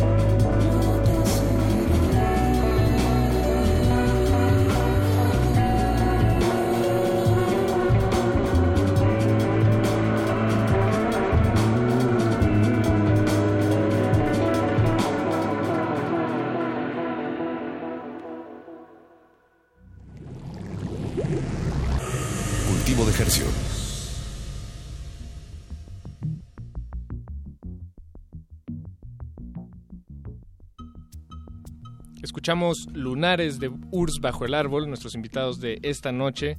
Nos acompañan aquí en cabina Mauricio y Javier, el bajo y la voz de, de este proyecto Urs bajo el árbol, una banda de la Ciudad de México. Y estamos escuchando música de lo que será su próximo álbum, eh. Multiversios. Que, Que han ido administrando. que- exacto, que han, han dosificado la, la, La dosis. Han dosificado la dosis en la que se, le- se les presenta a la, a la audiencia, por así decirlo, a su público. La presentación. Eh, porque, exacto, dosificando la dosis de la presentación de la que presentan. Y es, es, es un... Pues es interesante porque es de alguna manera una manera de... de alguna... Bueno, esto es Estoy muy noche- noche ¿eh? de pleonasmos. presentamos. Di- Disculpen, dis- ustedes.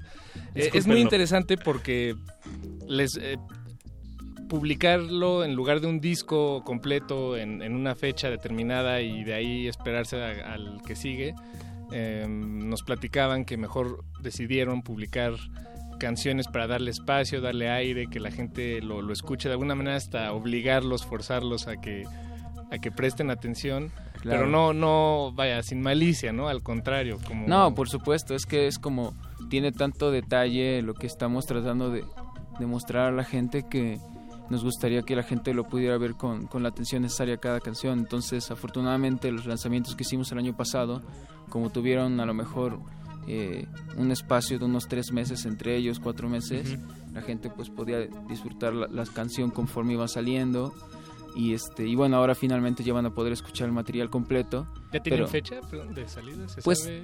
pues lo que pasa es que la presentación la hicimos el 28, pero todavía no tenemos la fecha en la que vaya a estar en, en- las plataformas. Ya. Ah, ok, ya ¿No? entiendo, De hecho estuvo bien padre porque ese día de la presentación hicimos una dinámica y vendimos algunas copias físicas que traían una sorpresa. Ok. Y ya poco a poco la gente se ha ido dando cuenta de la sorpresa y nos han estado escribiendo, así que pues quien tenga disco y haya visto ahí una anomalía, adelante llámenos porque se, va, Oh, se va a poner muy chido. Sí, Me encantaría preguntarles qué es, pero también me gusta Sería la, la mística. ¿no? Sí, exacto. Me, me encanta la mística que lo, que lo rodea. Eh, Pues es que de alguna sí. manera como que queríamos agradecer en específico a las primeras personas que, que hayan decidido pues adquirir el nuevo el nuevo disco, Qué ¿no? buena idea. O sea, entonces por eso no queremos spoilear, ¿no? Al contrario, que, que sepa esa gente que nos está apoyando que de verdad lo valoramos muchísimo y que y pues que esperamos que les haya agradado la sorpresa, ¿no? Y qué mejor manera de apoyar que yendo y disfrutando una tocada Eh, sí, sí. Tienen una presentación de este viernes al otro, el 19, en el Club Imperial. Eh, Así es. Van a estar tocando. colonia Condesa. Es- creo que es Roma. ¿Ya es Roma? Eh, creo que es Roma. Es justo en la frontera, ¿no? Exacto. Eh, van a estar junto a De Osos, un proyecto de Arturo Luna que ha estado aquí en la cabina también, que presentaron material nuevo. La verdad, un proyecto muy, muy, muy recomendado de aquí de la Ciudad de México. Es un post-rock con electrónica muy, muy fino, muy bonito. Y que hecho mejor. combina bastante bien Sí, con esto sí. último que han estado trabajando ustedes. Bueno, me- a mi parecer, pues. Yo creo que... Bueno, lo que pasa es que también ahora que escuchamos eh, Lunares y Playa Paraíso, escuchamos los dos temas, digamos, más suaves Más del tranquis. disco, porque en realidad el disco también tiene como unas canciones muy potentes que la gente pues ya ha podido escuchar en, En en vivo. nuestros shows en vivo. Entonces, pues sí, los queremos invitar a todos los que nos estén escuchando a que nos acompañen este 19, de- este viernes 19 de mayo, que es ya casi dentro de una semana. Vamos a estar tocando al Imperial con de Osos y la verdad es que vamos a presentar un show muy similar al que hicimos en el Foreign Indie Rocks para quien se lo perdió. Eso, de Va, lujo. pues vamos Pues, a regalar dos pases. Dos pases sencillos. A las primeras dos personas que marquen al 55 23 54 12. Llame ya. 55 23 54 12. Em, si está ocupada la línea, les pedimos que aguanten y, e insistan a, a la brevedad, porque pues solo es una línea y son dos pases. Entonces, uno por Se uno. va a saturar esto, estamos Sí. seguros. Está reventando ya. Telmex ya no sabe qué hacer. Están sonando las líneas bien. La magia de la radio funciona. Eso, que sea una radio funcional y que, pues qué mejor que promocionen sus tocadas en vivo y su nuevo material, chicos. Eh, ¿Alguna otra presentación que tengan en pie? Pues ahora estamos programando la, la gira Multiversio. Tenemos presentaciones en Jalapa, vamos a estar en Puebla, vamos a estar en San Luis Potosí. De hecho, el 20 vamos a estar en San Luis Potosí, que el día después de Imperial vamos a ir rapidísimo Uy, hasta allá, allá. Cinco horitas hasta allá. Va a estar bueno, este, pero esperamos verlos allá porque va a ser la segunda vez que visitamos la ciudad con esta formación y la primera vez que fuimos nos recibieron súper chido. Bien, qué bueno. qué Bien, bueno. bien, bien. Pues sigan las redes de, de URSS Bajo el Árbol. Por favor. En Facebook, en Twitter. Sí, nos pueden encontrar como URSS bajo el árbol, este, en todas las redes. Eh, ahí estamos eh, pues en, en constante comunicación. Nosotros manejamos nuestras propias redes, entonces si nos escriben, alguno de nosotros contesta. Eh, es algo que, que ahorita fuera del aire estábamos platicando, como que ahorita ustedes están en un en una etapa como muy muy independiente, ¿no? Desde su desde quién consigue las tocadas y cómo se organizan. Claro. ¿Cómo cómo ha estado este digo, son seis cabezas que, que aparte de creativas en el escenario, cómo cómo se distribuyen no- esas esas labores de, de tras bambalina de una banda independiente? La chamba. Sí, es que acá lo importante es que somos, no somos seis cabezas, somos un monstruo de seis cabezas. Exactamente. Exacto. Y realmente pues ese, ese monstruo de seis cabezas tiene que buscar su propia comida, ¿no? No puede esperar a que llegue alguien a alimentarlos. Es un monstruo, no es un perrito. Ese monstruo va a todos lados y dice, a ver, ¿qué voy a comer hoy, no? ¿Qué va a pasar con este proyecto? ¿Cómo vamos a crecer? ¿Cómo vamos a hacer que esto se vuelva más grande, no? En realidad nuestro objetivo es que la música llegue a la mayor cantidad de gente posible porque creemos que el mensaje que trae este disco en particular es, es un mensaje universal, ¿no? Bueno, multiversal. Eso, Este, multiversal. y, y, o sea, es realmente que, que, aunque a veces parezca que nuestros problemas, ¿no? Son, eh, son, es- son el fin del mundo, son, son gigantescos. Si hacemos un pequeño zoom out, así, y nos vemos todos como una masa, así, pff, toda una masa de gente, ¿no? Ya nuestros problemas pequeños, o sea, ya, De- ya no son... se diluyen. Exactamente, ya no son tan pesados, ¿no? O sea, en realidad eh, hay muchas más cosas funcionando que las cosas que luego nos agobian, ¿no? De, de la cotidianidad. Por, eh, eh, eso es lo que sucede, estimada audiencia, cuando uno hace las cosas con amor y en este caso por la música, ¿no? Eh, de eso se trata eh, este espacio y proyectos como URS Bajo el Árbol. Ya se Eh, fue un pase, nos queda otro más para la presentación, repito, el viernes 19 en el Imperial junto a Urs Bajo el, Ar- el Árbol, junto a De Osos. La verdad va a ser una noche bastante es- especial. Esto es a las 9 de la noche, quiero suponer. Pues la entrada es a las 9 de la noche. El show debe, debe comenzar diez y media, supongo, ya más o menos a esa hora. Y pues a la, a persona que marque el 55 23 54 12 Ya, ya, tiene que ya- ser ya mayor de edad, ¿eh? hay que Ah, hay que sí. especificar eso, te piden tu IFE en, en el lugar. Pero Eh, ya, ya parece que se fueron los dos pases. Les agradecemos. Igual, si quieren marcar, podemos platicar un ratito. Creo que, más bien creo que tenemos Tenemos que que mandar a una última rola. Se pasa muy rápido el tiempo aquí en la radio. El tiempo apremia. ¿Con qué vamos a despedir esta entrevista, eh, muchachos? Vamos a despedir eh, el programa con marionetas, por favor. Marionetas, a la orden, a la orden. Ahorita, ahorita se lo sirvo calientito. Algo que Yeah. quieran decirnos de este tema y ya con eso nos despedimos, chicos.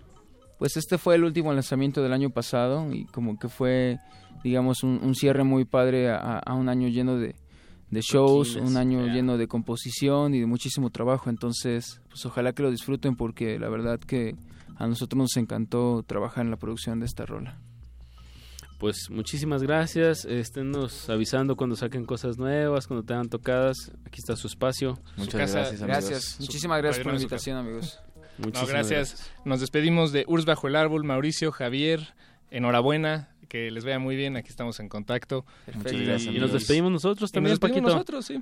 Vámonos, Apache o Raspi. Paco de Pablo. Los dejamos con Urs Bajo el Árbol. El tema se llama Marionetas. Y no le cambien porque sigue gla, gla, gla- glaciares. Va a estar muy folclórico porque van a tener como música de jaripeo y no- ya no me acuerdo qué más, pero Son unos cochinotes. de ¿eh? aquí hasta las 12 se va a poner cochinote esta frecuencia. Cultivo de ejercios.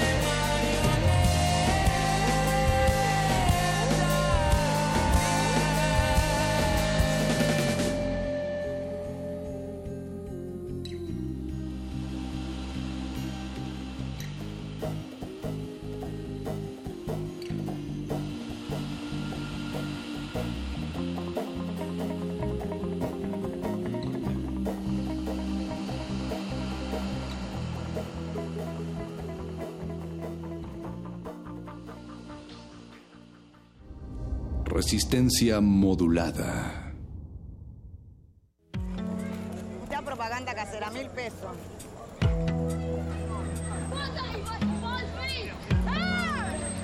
of your country.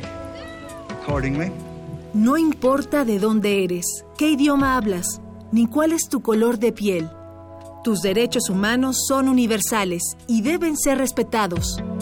Conoce cuáles son y cómo protegerlos en un programa de análisis y reflexión sobre este tema con Diego Guerrero. Derecho a debate. En la cultura de la legalidad participamos todos. te invitamos a una mesa de discusión con estudiantes universitarios y especialistas todos los lunes a las 10.05 de la mañana. Por el 96.1 FM. Radio UNAM.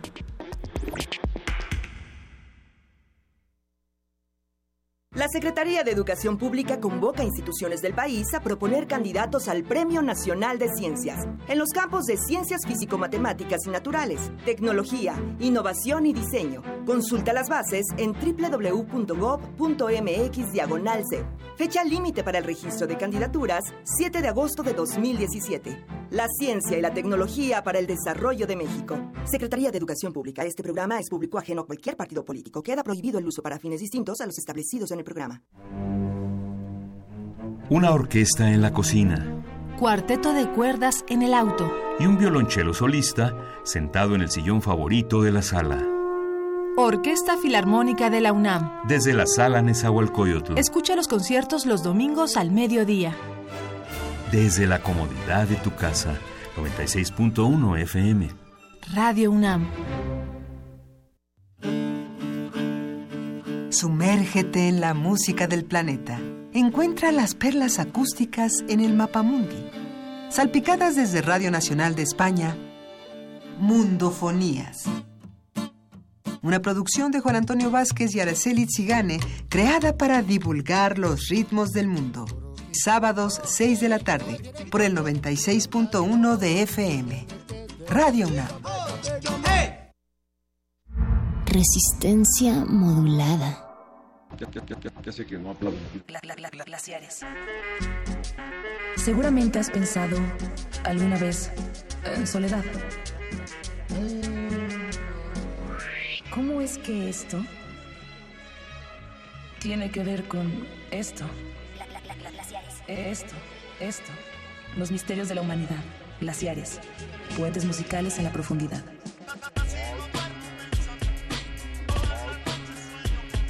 Por resistencia modulada. 96.1 de FM. Radio UNAM. Glaciares. Puentes musicales en la profundidad. Ra- ra- ra- Radio UNAM. Radio UNAM. Gla- gla- glaciares. Trabajando por lo que más quieres.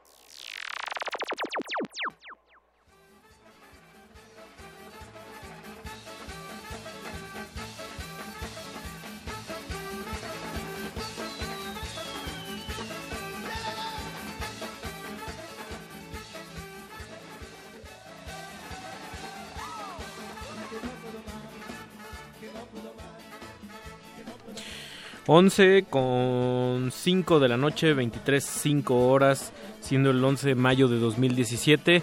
Los glaciares llegan con un espíritu festivo, completamente mexicanos y dispuestos a retar la muerte en un especial dedicado a una de las artes de no las sé que si le de las artes, pero de las tradiciones más arraigadas. Homero, Sim- Homero Simpson te diría, ¿sabes? En ciertas regiones del país lo consideran un verdadero deporte.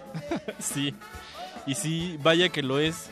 Eh, el día de hoy, yo soy Mauricio Orduña. Yo soy Ricardo Pineda y esta noche va a haber toros, sombrerazos, puñetazos, eh, jaloneos, música de banda, eh, paja en el piso, olor a cerveza en todos lados. estiércol en la bota. Exactamente. El día de hoy está dedicado a esta bonita cosa que le llaman el palenque, eh, los jaripeos. La, eh, cultura, todas, la cultura del jaripeo. todas estas festividades que nosotros conocemos y que se dan mucho ahí en, en, pues digamos, nosotros como mortales chilangos, eh, pues las conocemos más de, de provincia, ¿no? Las ferias, que incluso las tenemos aquí de repente en, en pueblitos como en Xochimilco, como ahí en mi casa. Claro, en la, en la periferia, En el, est- periferia. en el Estado de México hay, hay muchos jaripeos también, en Hidalgo, en Puebla, en la misma Ciudad de México, eh, como bien lo menciona Mauricio, y es un, un- se le considera también un deporte extremo que tiene que ver con el espectáculo, el divertimento, eh, probar la suerte con caballos, con toros. Con, con gallos cuando se incluye también la cultura del palenque, que es como una subcultura de nicho que también en ciertas partes es más importante que, que pues el palenque grande este... Claro. Y puede llegar a dimensiones est- estratosféricas en las que Sí. un- mayor que una producción de que del grupo que ustedes me digan, de que, que un concierto de los Rolling Stones. Y no, Sí. esta- y no estamos exagerando. Y lo más bonito de todo eso es la connotación que podemos hacer de la palabra popular en, en estos, en estos lugares, en estos espacios eh, tan llenos de, pues sí, de, de- de mucha vida, pero también de una especie de, de divertimento, si quieres, este, muy primitivo, salvaje. O sea, es algo que me gusta.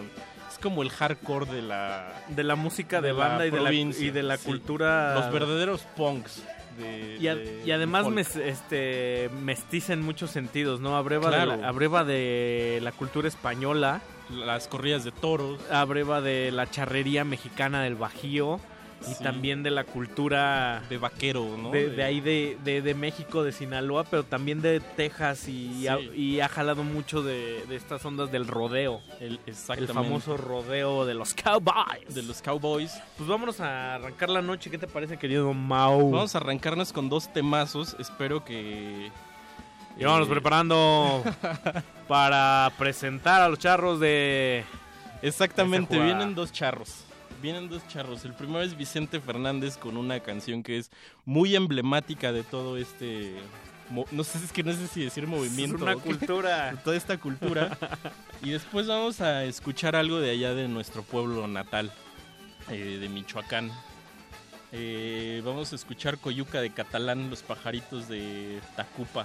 De Tacupa, de Tacupa, Michoacán. De Tacupa, Tacupa, ¿eh? No Tacuba. Café Tacupa. Ándale, eso estaría bueno. Pues vamos a darle bienvenidos a este espacio. Espero, esperamos que se diviertan, que les lleguen los olores. Y mándenos sus, chiflidos y sombrerazos, ¿cómo Sí, no? Ahí cómo no. a Twitter, estamos como arroba R modulada. Y en, en Resistencia modulada, ahí en el Caralibro. En el Caralibro. ¿Cómo no? Vámonos. Vámonos.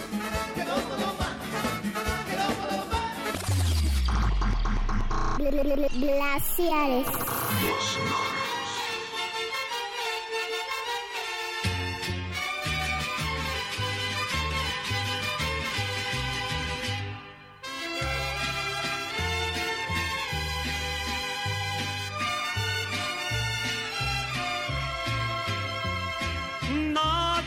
Soñaba ni el día, ni cómo habría de acabar. Don Luis Macarena, el cojo, villano de Chiconcuac, deshonra de aquel poblado y gallero profesional.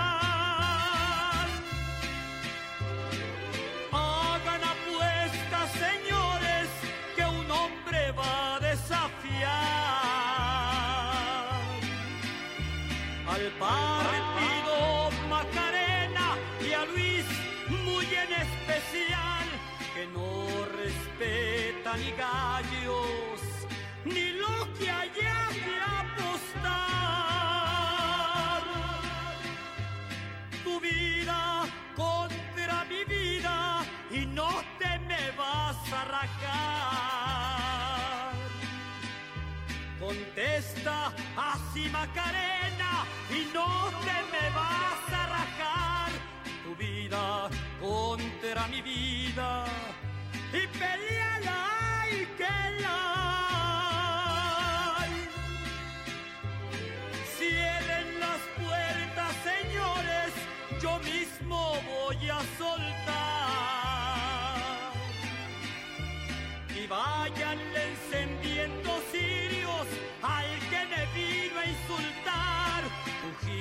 patas chorreadas y mi prieto el águila real.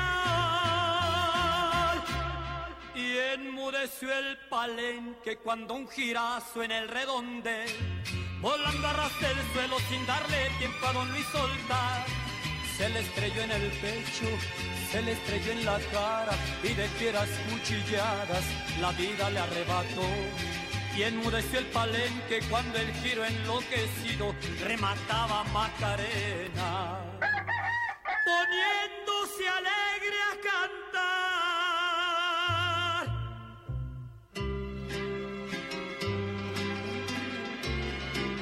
Cierren las puertas, señores, cierren las puertas, yo mismo voy a soltar.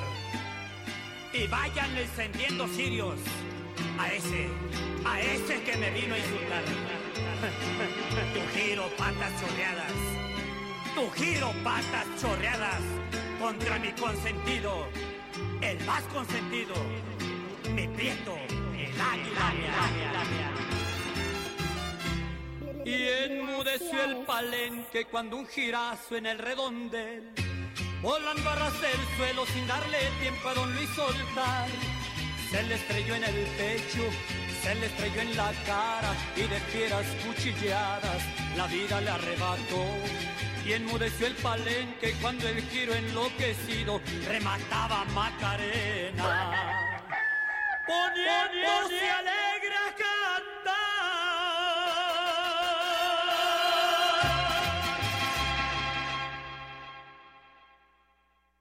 Glaciares.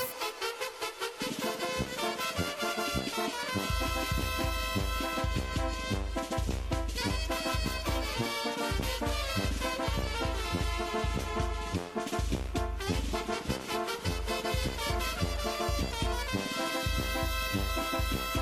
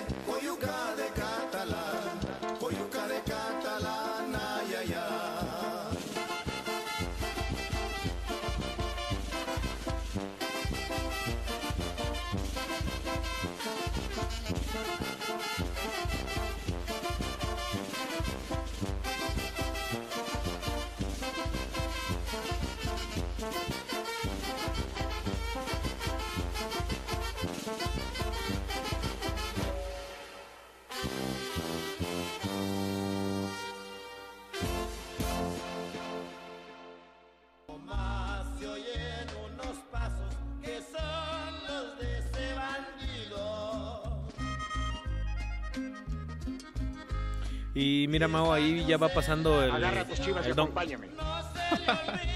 ¿Oíste eso? Sí. Nada tengo que llevarme de este maldito lugar. Al contrario, les dejo 10 años de mi vida. Confórmate, pudiste haberla dejado entera. Híjole. Ya avisa el de las cubetas que venga para acá. antes de que siga la Que corrida. nos trae unas aguas minerales. Esto es un fragmento de una película que se llama La muerte de un gallero. No, mi vida, el hijo del palenque. El hijo del palenque. Que seguro nuestro querido Alberto Acuña Navarijo ya la vio, porque es con nuestro, nuestro héroe eh, nacional, Valentín Trujillo. El otro día nuestro compañero que ha venido con, a- a- aquí a Glaciares, Luis Rivera, que colabora en Crash y en Ficunam, decía, Saludos a Luis. decía que Navarijo era probablemente el, tip- el tipo de su generación que más cine mexicano había visto. En, wow.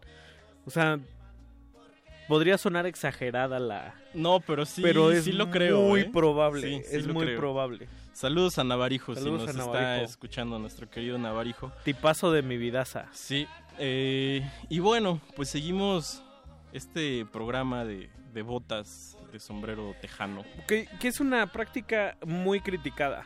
En, eh, Sí. hay, hay tiempos de la corrección política de apoyo al, al no maltrato a- animal y justamente eh, sí, hay, hay que decirlo, el jaripeo es un arte cruel. No mu- eh, muchos me estarían tachando por decirle arte. Sí. Eh, sin embargo, también está muy ligado a la, a la vida del, del- del mexicano, porque pues eso es, o sea, no estamos, el Glaciares de hoy no intenta tomar una postura de juicio, pero solo hacer una, una impronta a nue- a nuestra manera, bajar ese, ese canal que también a veces nos llega muy, muy diluido, porque es como motivo de, de afronta para el chilango contemporáneo, ¿no? Exactamente, ¿no? Es así Sí, como es- de, ay, provincia, primitivo. Ah, exacto.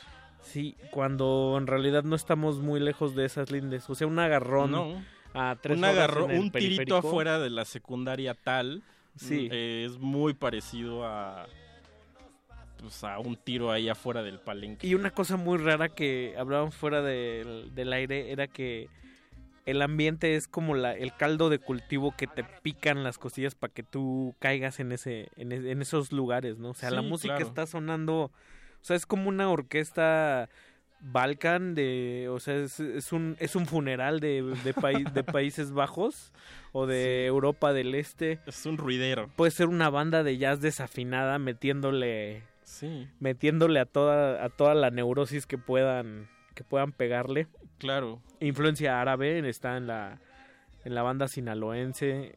Toda la, Sí. la cultura del jaripeo tiene como un abrevadero internacional y ni nos Sí, estamos es- dando cuenta, ¿sabes? Ajá, es... es- lo más bonito de todo, que está como tan impregnado, tan, tan permeado. Y al mismo tiempo lo sientes tan de aquí. Sí, dices, claro. Eso no pasa en otro lado. Es el, el- el jaripeo mexicano es profundamente distinto al de al que hacen en, en Texas. al de Houston, ¿no? Ajá. Los de Houston son una cosa como en el Astrodome y cuesta una fortuna entrar Sí. y la gente se lleva sus mejores ropas. Quizás en Guerrero también, pero pues muy al nivel modesto, ¿no? Claro, y también otra cosa que a mí me gusta, porque también, o sea, lo podemos conocer como el palenque, el jaripeo, pero también otra cosa muy bonita, el rodeo, pero también hay otra cosa y que se sigue usando mucho y sobre todo también en, en las periferias que son los famosos bailes. ¿No? El baile. Vamos al vamos baile. al baile que va a tocar eh, la arrolladora, vamos al baile que traen a la Y se toman unas ampolletitas y sacan a bailar a la hija de ya la regaste y entonces ya te agarró el otro tipo del cuello, te jala del, del corbatín y vámonos, sí. se arma la campal. Claro, y que si usted no solo tiene en su cabeza la experiencia del Corona Capital, pues es que hay mil formas de, de- de vivir, digamos, la, la música Ajá. y también de vivir, digamos, pues, pues el lugar, eh, tu, tu lugar de origen, digamos, ¿no? O, o de dónde, de dónde vienes. Y antes de, de pasar a lo que viene, yo hoy estaba platicando con mi mamá y le decía, pues, ¿cómo eran los bailes ahí en Michoacán? Y me decía que antes, o sea, no siempre reinó toda esta música norteña, la banda. eh, antes era Acelerina y, y su danzonera, ¿no? Como más orquestas de mambo, de... De, pues sí, de mambo, incluso me dijo que ahí en. Huetamo, ajá, de cha-cha-cha, incluso que ahí en Huetamo, de donde es mi mamá, me dice, pues una vez me enteré que, que fue Pérez Prado y su orquesta, ¿no? Entonces antes las ferias estaban ahí. Ahora ya vemos personajes también como Maribel Guardia, eh, Juan Gabriel, ¿no? Destruyendo palenques en, en términos de una gran fiesta. Y sobre todo, ¿sabes qué me gusta mucho de ahí? Juan La Gabriel destruye Palenque. el auditorio, El. Bellas Artes y lo que quieras, ¿no? Pero me gusta mucho esta idea de, del palenque y la cercanía de, digamos, de la gente artista, ¿no? Porque hasta el escenario, en términos espaciales, es, es o sea, redondo y en medio está el artista, ¿no? Hay gente que lo ve de espaldas y es abajo, no es Oye, un escenario arriba. Joan Sebastián, Eso, que... eso puede ser muy simbólico. Claro, pues es un asunto totalmente... Ahí sí la figura es, ¿sabes? El cantante. Y, Sí. y al mismo tiempo es una fiesta muy íntima. Sí. O sea, genera...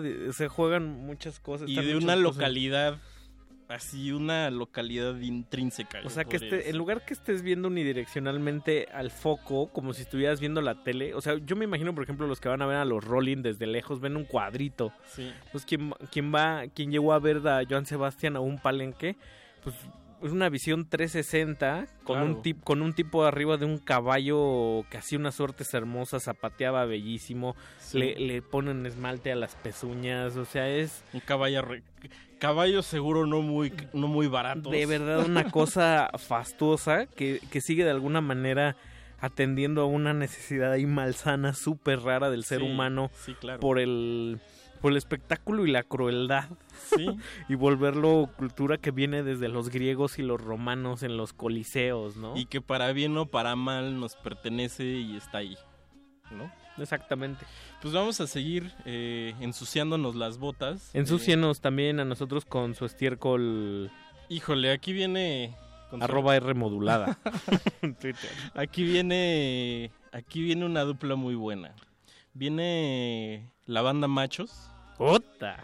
Que Que- también reyes de los bailes y reyes de palenques. Y los que se fueron, o sea, se fueron al olvido Sí. debido a que están asociados, la culebra se está asociado al hecho fatídico de un- la muerte de un candidato de Colosio, Sí, ¿se acuerdan? un- En el 94. Iba a decir un parricidio, pero ¿cómo, se- cómo se dice esto? Es un... Magnicidio. Un magnicidio, Magnicidio. efectivamente. Y después vamos a amarrar con un temazo de los cadetes de Linares. ¡Ota! Y regresamos, por favor, mándenos ahí sus misivas, escríbanos a ver qué, qué piensa, qué opina, si le gusta, si no le gusta. Vámonos. García y Antonio López Quesada. Glaciares. con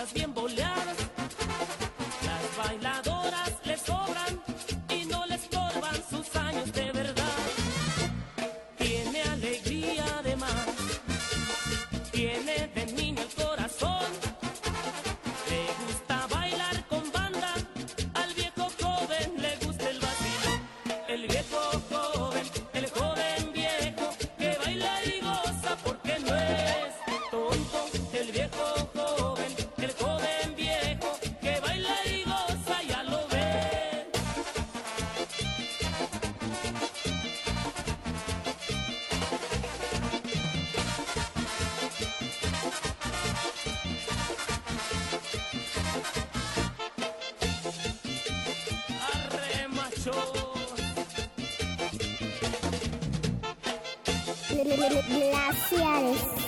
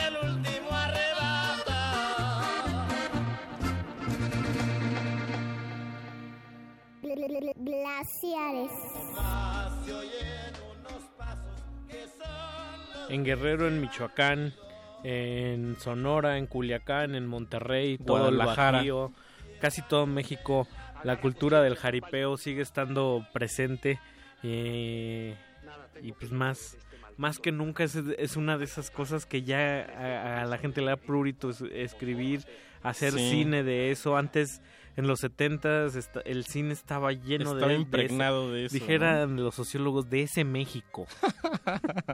Porque era otro México. Sí, claro, mano. o sea, todo este imaginario de los gallos es, o sea, es- desde luego, como dices, es cuestionable en muchos sentidos por, por, por la cosa del maltrato animal y todo, pero vaya, la fiesta brava sí, sí tiene como esa legitimidad de, de que es una tradición, de que es un arte, el arte taurino, ¿no? Sí, pero a mí lo que se me hace, por ejemplo, muy raro es la, la vestimenta que cuando era chico era muy impactante para mí porque decía, Número uno, porque un hombre trae un calzado con tacón. O sea, me- me- no cabía en mi cabeza, ¿no?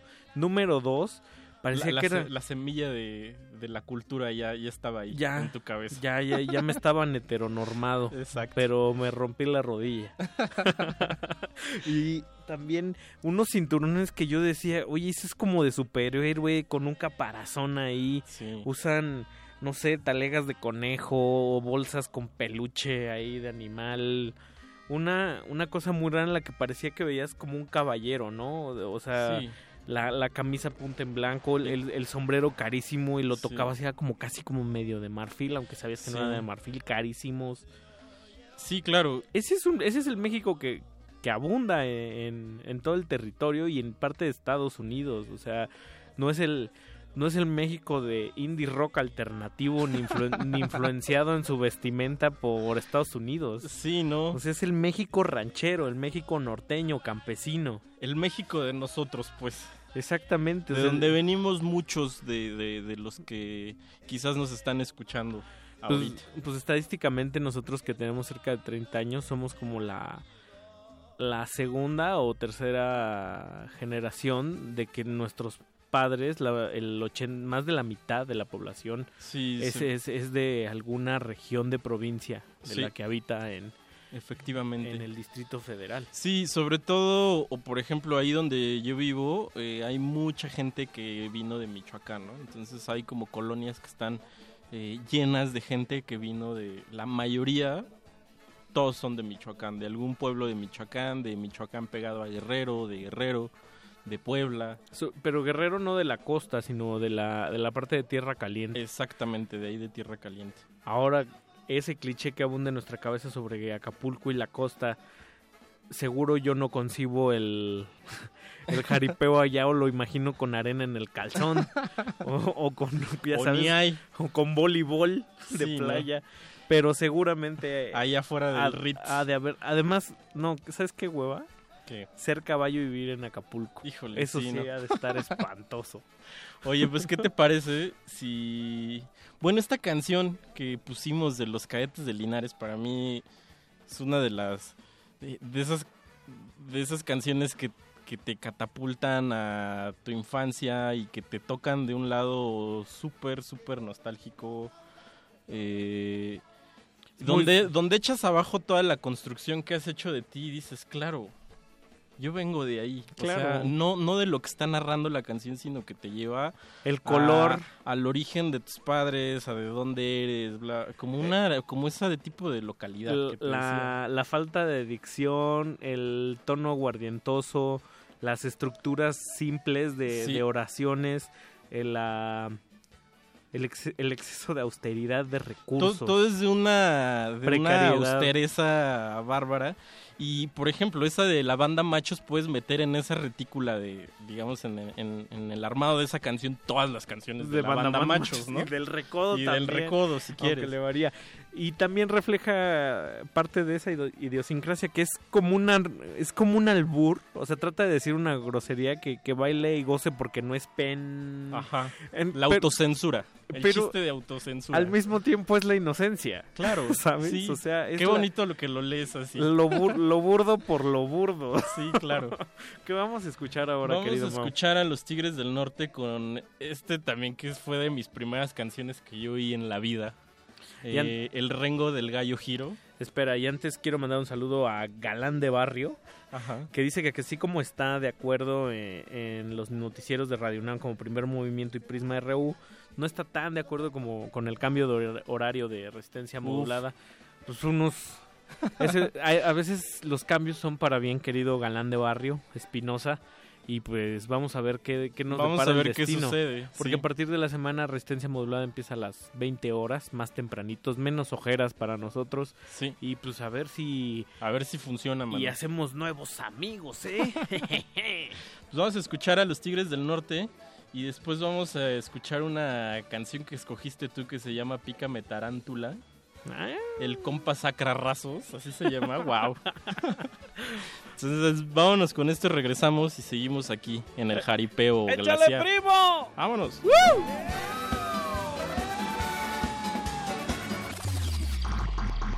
Glaciares. Glaciares.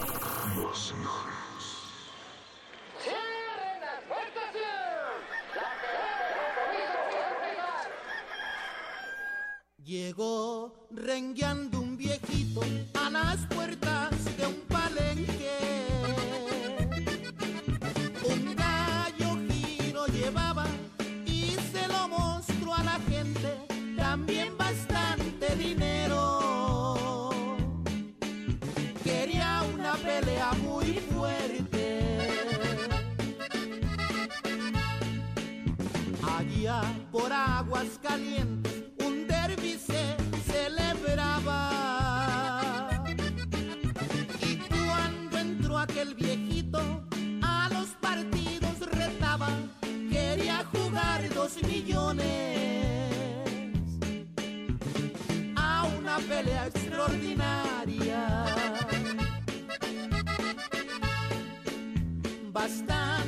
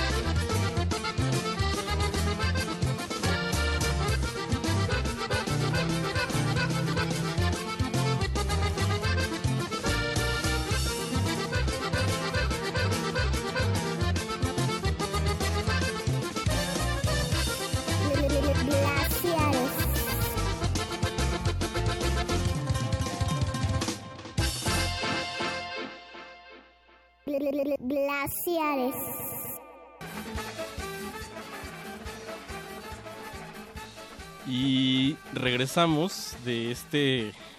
Híjole, es como. Bien lo decías, es como minor threat de, del palenque. Mientras en los 80 los straight edge se agarraban a trancazos Por diversión. por diversión, por, por la rabia que traían. Si usted se mete a YouTube y le teclea las palabras peleas en jaripeos. Peleas en jaripeos, uff. Quítate, este. ¿Cómo se llama este de Black Flag? Henry Rollins. Quítate Henry Rollins, que también aquí hay. Que le tocan a los de la tuba, a los del clarinete, a- al de las cervezas. Porque es en un lugar en el que se. Dije, casi no se vende comida, pero se vende mucho de beber. Puro de beber. Puro de beber y cero de bajonearse, ¿no? Porque- Sí, no. Y se arman las campales y los golpes son de una. como entre. en- entre lo silvestre y lo ridículo, que son tipos que no se pueden mantener de pie y Sí. sueltan golpes muy extraños que no dan y se van al, al piso los dos. Pero hay una cosa muy importante y es el sombrero. El sombrero. El ¿Quién- sombrero. El sombrero no se pierde. Nos agarramos a revolcadas, pero inmediatamente de que. A ver, agárrame mi sombrero. Sombrero. Déjame, voy a arreglar este asunto. Claro, claro. por ahí nos escriben eh, el querido Luis Felipe Ortega, que ya lo tuvimos por aquí. Saludos a Luis Felipe Ortega de Huetamo. De Huetamo. Eh, nos dice que estaría bueno poner el finadito de Chalino. Ah, las nieves de enero de, Chalino Que es Sánchez. como, como un, un blues de Culiacán a su no, manera, ¿no? Claro, barbarísimo. Ya habrá, ya habrá momento para darle espacio Ya Chal- habrá, debería de haber, deberíamos de hacer un glaciares de Chalino Sánchez. Cuando hicimos uno de corrido, corrido ya, ya sonó aquí. ya sonó aquí el querido La baraja Chalino. de oro. La yo recuerdo. Puta, qué buena y, canción. Y Chalinillo, el hijo, que también tenía una voz similar y también corrió con una suerte parecida a la de su padre. Sí. Y Un enigma. un, un verdadero enigma. Eh, oye, pues esto, este último que escuchamos yo creo que es lo más grueso de, del Un del poderío, jaripeo. o sea, la batería va a mil por hora. Y, y es un zapateado duro, ¿no? Porque esto se baila para todos los que... Sí, todos los Es que no metralla. los que no han ido a un jaripeo y no han visto a la gente de Michoacán o de Guerrero bailar en los jaripeos es espalda recta y zapateando duro. Abajo, de la, la, la movida es de la cintura para De abajo. la cintura para abajo. Y ratatatatata. Sí. Y tiene- a ver, por ejemplo, en la zona de Michoacán justo y de, y de Guerrero abreva mucho de, de unos subgéneros que se llaman el gusto y el son. Ya estamos escuchando de Soy de Guerrero, señores. Ajá. Era una canción de violinito y, y- y de caja, como lo hacía Robert Johnson. Claro. Órale. ¿Sabes? O sea, era una cosa súper básica y de repente ves a 12 pelados ahí so- Sí, híjole. sonar como un, como un como una orquesta de Peter Brodsman. De largo aliento. Pues largo vamos aliento. a... Estamos llegando a la parte Ya estamos llegando final. a la recta final. eh, gracias por escribirnos en redes sociales. Este, espero que estén tan contentos como nosotros haciendo, bailando, zapateando ahí en su casa. Y sobre todo tendiendo puentes, recuerden que a partir del próximo lunes 15 de mayo, lunes 15 de... Ahora sí que lunes 15 de quincena, mano. Ajá. Eh, eh, resistencia modulada comienza una nueva etapa en un cambio de horario que será de 20 a 23 horas. En lugar de acabar a la medianoche, acabaremos a las 23 horas y comenzaremos a las 8 de la noche, que era cuando pasaban los Simpson cuando yo era chiquito. Bien, vamos a estar a la hora de los Simpson, horario familiar. Eh, pues sí, horario familiar. Y vamos a despedirnos. A ver, Ricardo, ¿qué te gusta? ¿Quieres cerrar con Morenita de, de Marco Antonio Solís? Sí, porque además es como la parte jaripeo refinado. Sí, es O sea, cuando... ya no se oye el caos en, la, en las trompetas. Ya es, Tienen- ya es otra generación en, en, en, en el palenque, ¿no? Sí, y otro, otro presupuesto, mano. Marco Sí. Antonio Solís es, él es el equivalente a... Iba a decir a John Lennon ahí, pero no, no voy a decir una barbaridad. Y El caso es que es una figura muy importante en la música vernácula, como productor, como compositor. O sea, es Sí. uno de los grandes y es Sí. uno de los tipos pues que más pachocha ganan de esto. Sí, y yo creo que después de Juanga, él es el, ahora sí que el siguiente gallo. ¿no? Se- es, es discutible tu, tu postura.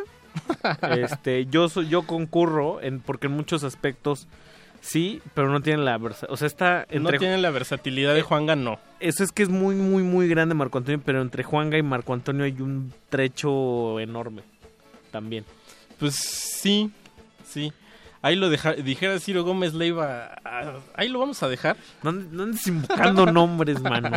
No andes invocando Eh, nombres. pues vamos a escuchar a Joan Sebastián, que este sí es apodado el rey del palenque. El papá de los pollitos, quien tras su fallecimiento se, pues ya se le destapara ahí los vínculos. De, uno, de unas amistades no gratas. ¿no? Sin- síntomas y evidencias que también hay que decirlo dentro de la cultura del jaripeo, de la cultura de, de la diversión norteña, siempre son también un, un síntoma. O sea, si son violentos, si son machistas, si son salvajes, es porque también hay un clima, hay un clima de Sí, violencia, exactamente. hay una cultura de la precariedad que empuja hacia las prácticas ilícitas y pues el narcotráfico está presente de alguna manera ahí. O Sí. sea, recordemos Quieran o no, quién, qué, qué figurón es de Culiacán, ¿no?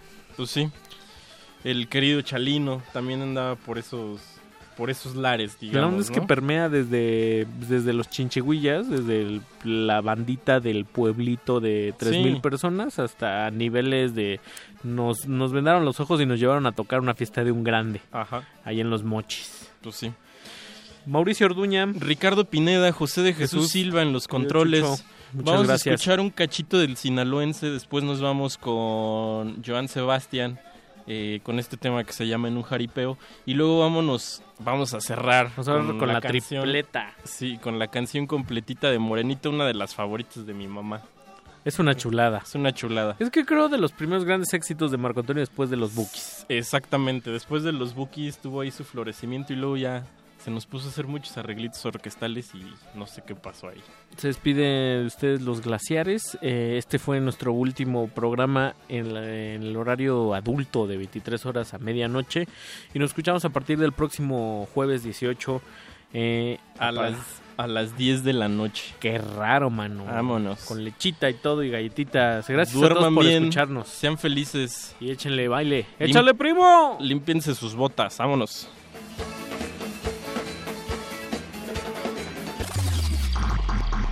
Glaciares.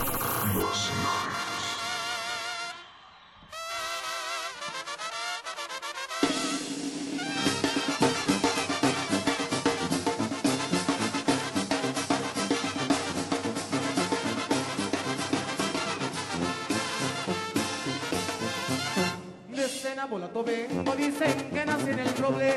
Me dicen que soy arriero, porque le chiflo y se para. Y les aviento el sombrero, ya verán cómo repara. Ay, ay, ay. Ay, mamá, por Dios, por Dios, que borracho vengo. Que me siga la tambora, que me toquen el querite. Después el niño perdido, por último el torito, para que vean cómo me siento. Ay, ay, ay.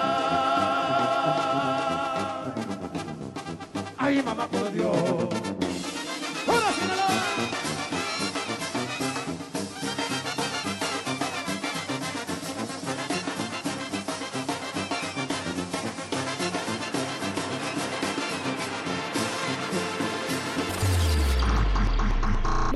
Glaciares.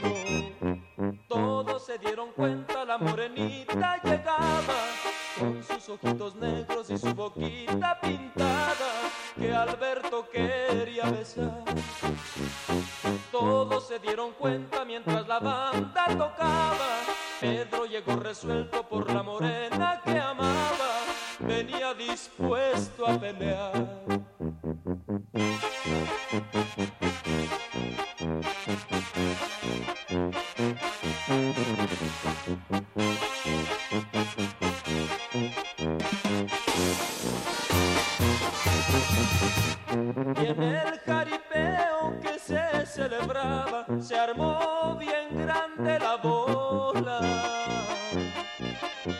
Por esa morena que al final de cuentas vino quedándose sola. Los dos contrincantes cayeron al ruedo en su reñida pelea. Los cuernos de un toro les dieron la muerte, la muerte más tonta y fea. Todos se dieron cuenta, la morenita lloraba, con sus ojitos negros y su boquita pintada, que Alberto quería besar. Todos se dieron cuenta mientras la banda callaba. Todos se dieron cuenta que el que anda mal, mal acaba. Y aquí acabé de cantar.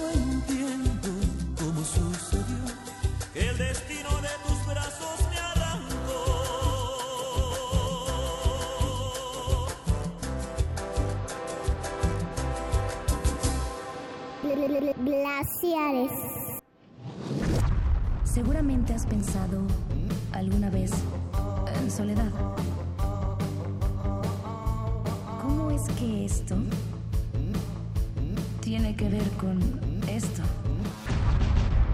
Esto, esto. Los misterios de la humanidad. Glaciares. Puentes musicales en la profundidad. Jueves 23 horas. Por resistencia modulada. 96.1 de FM. Radio UNAM.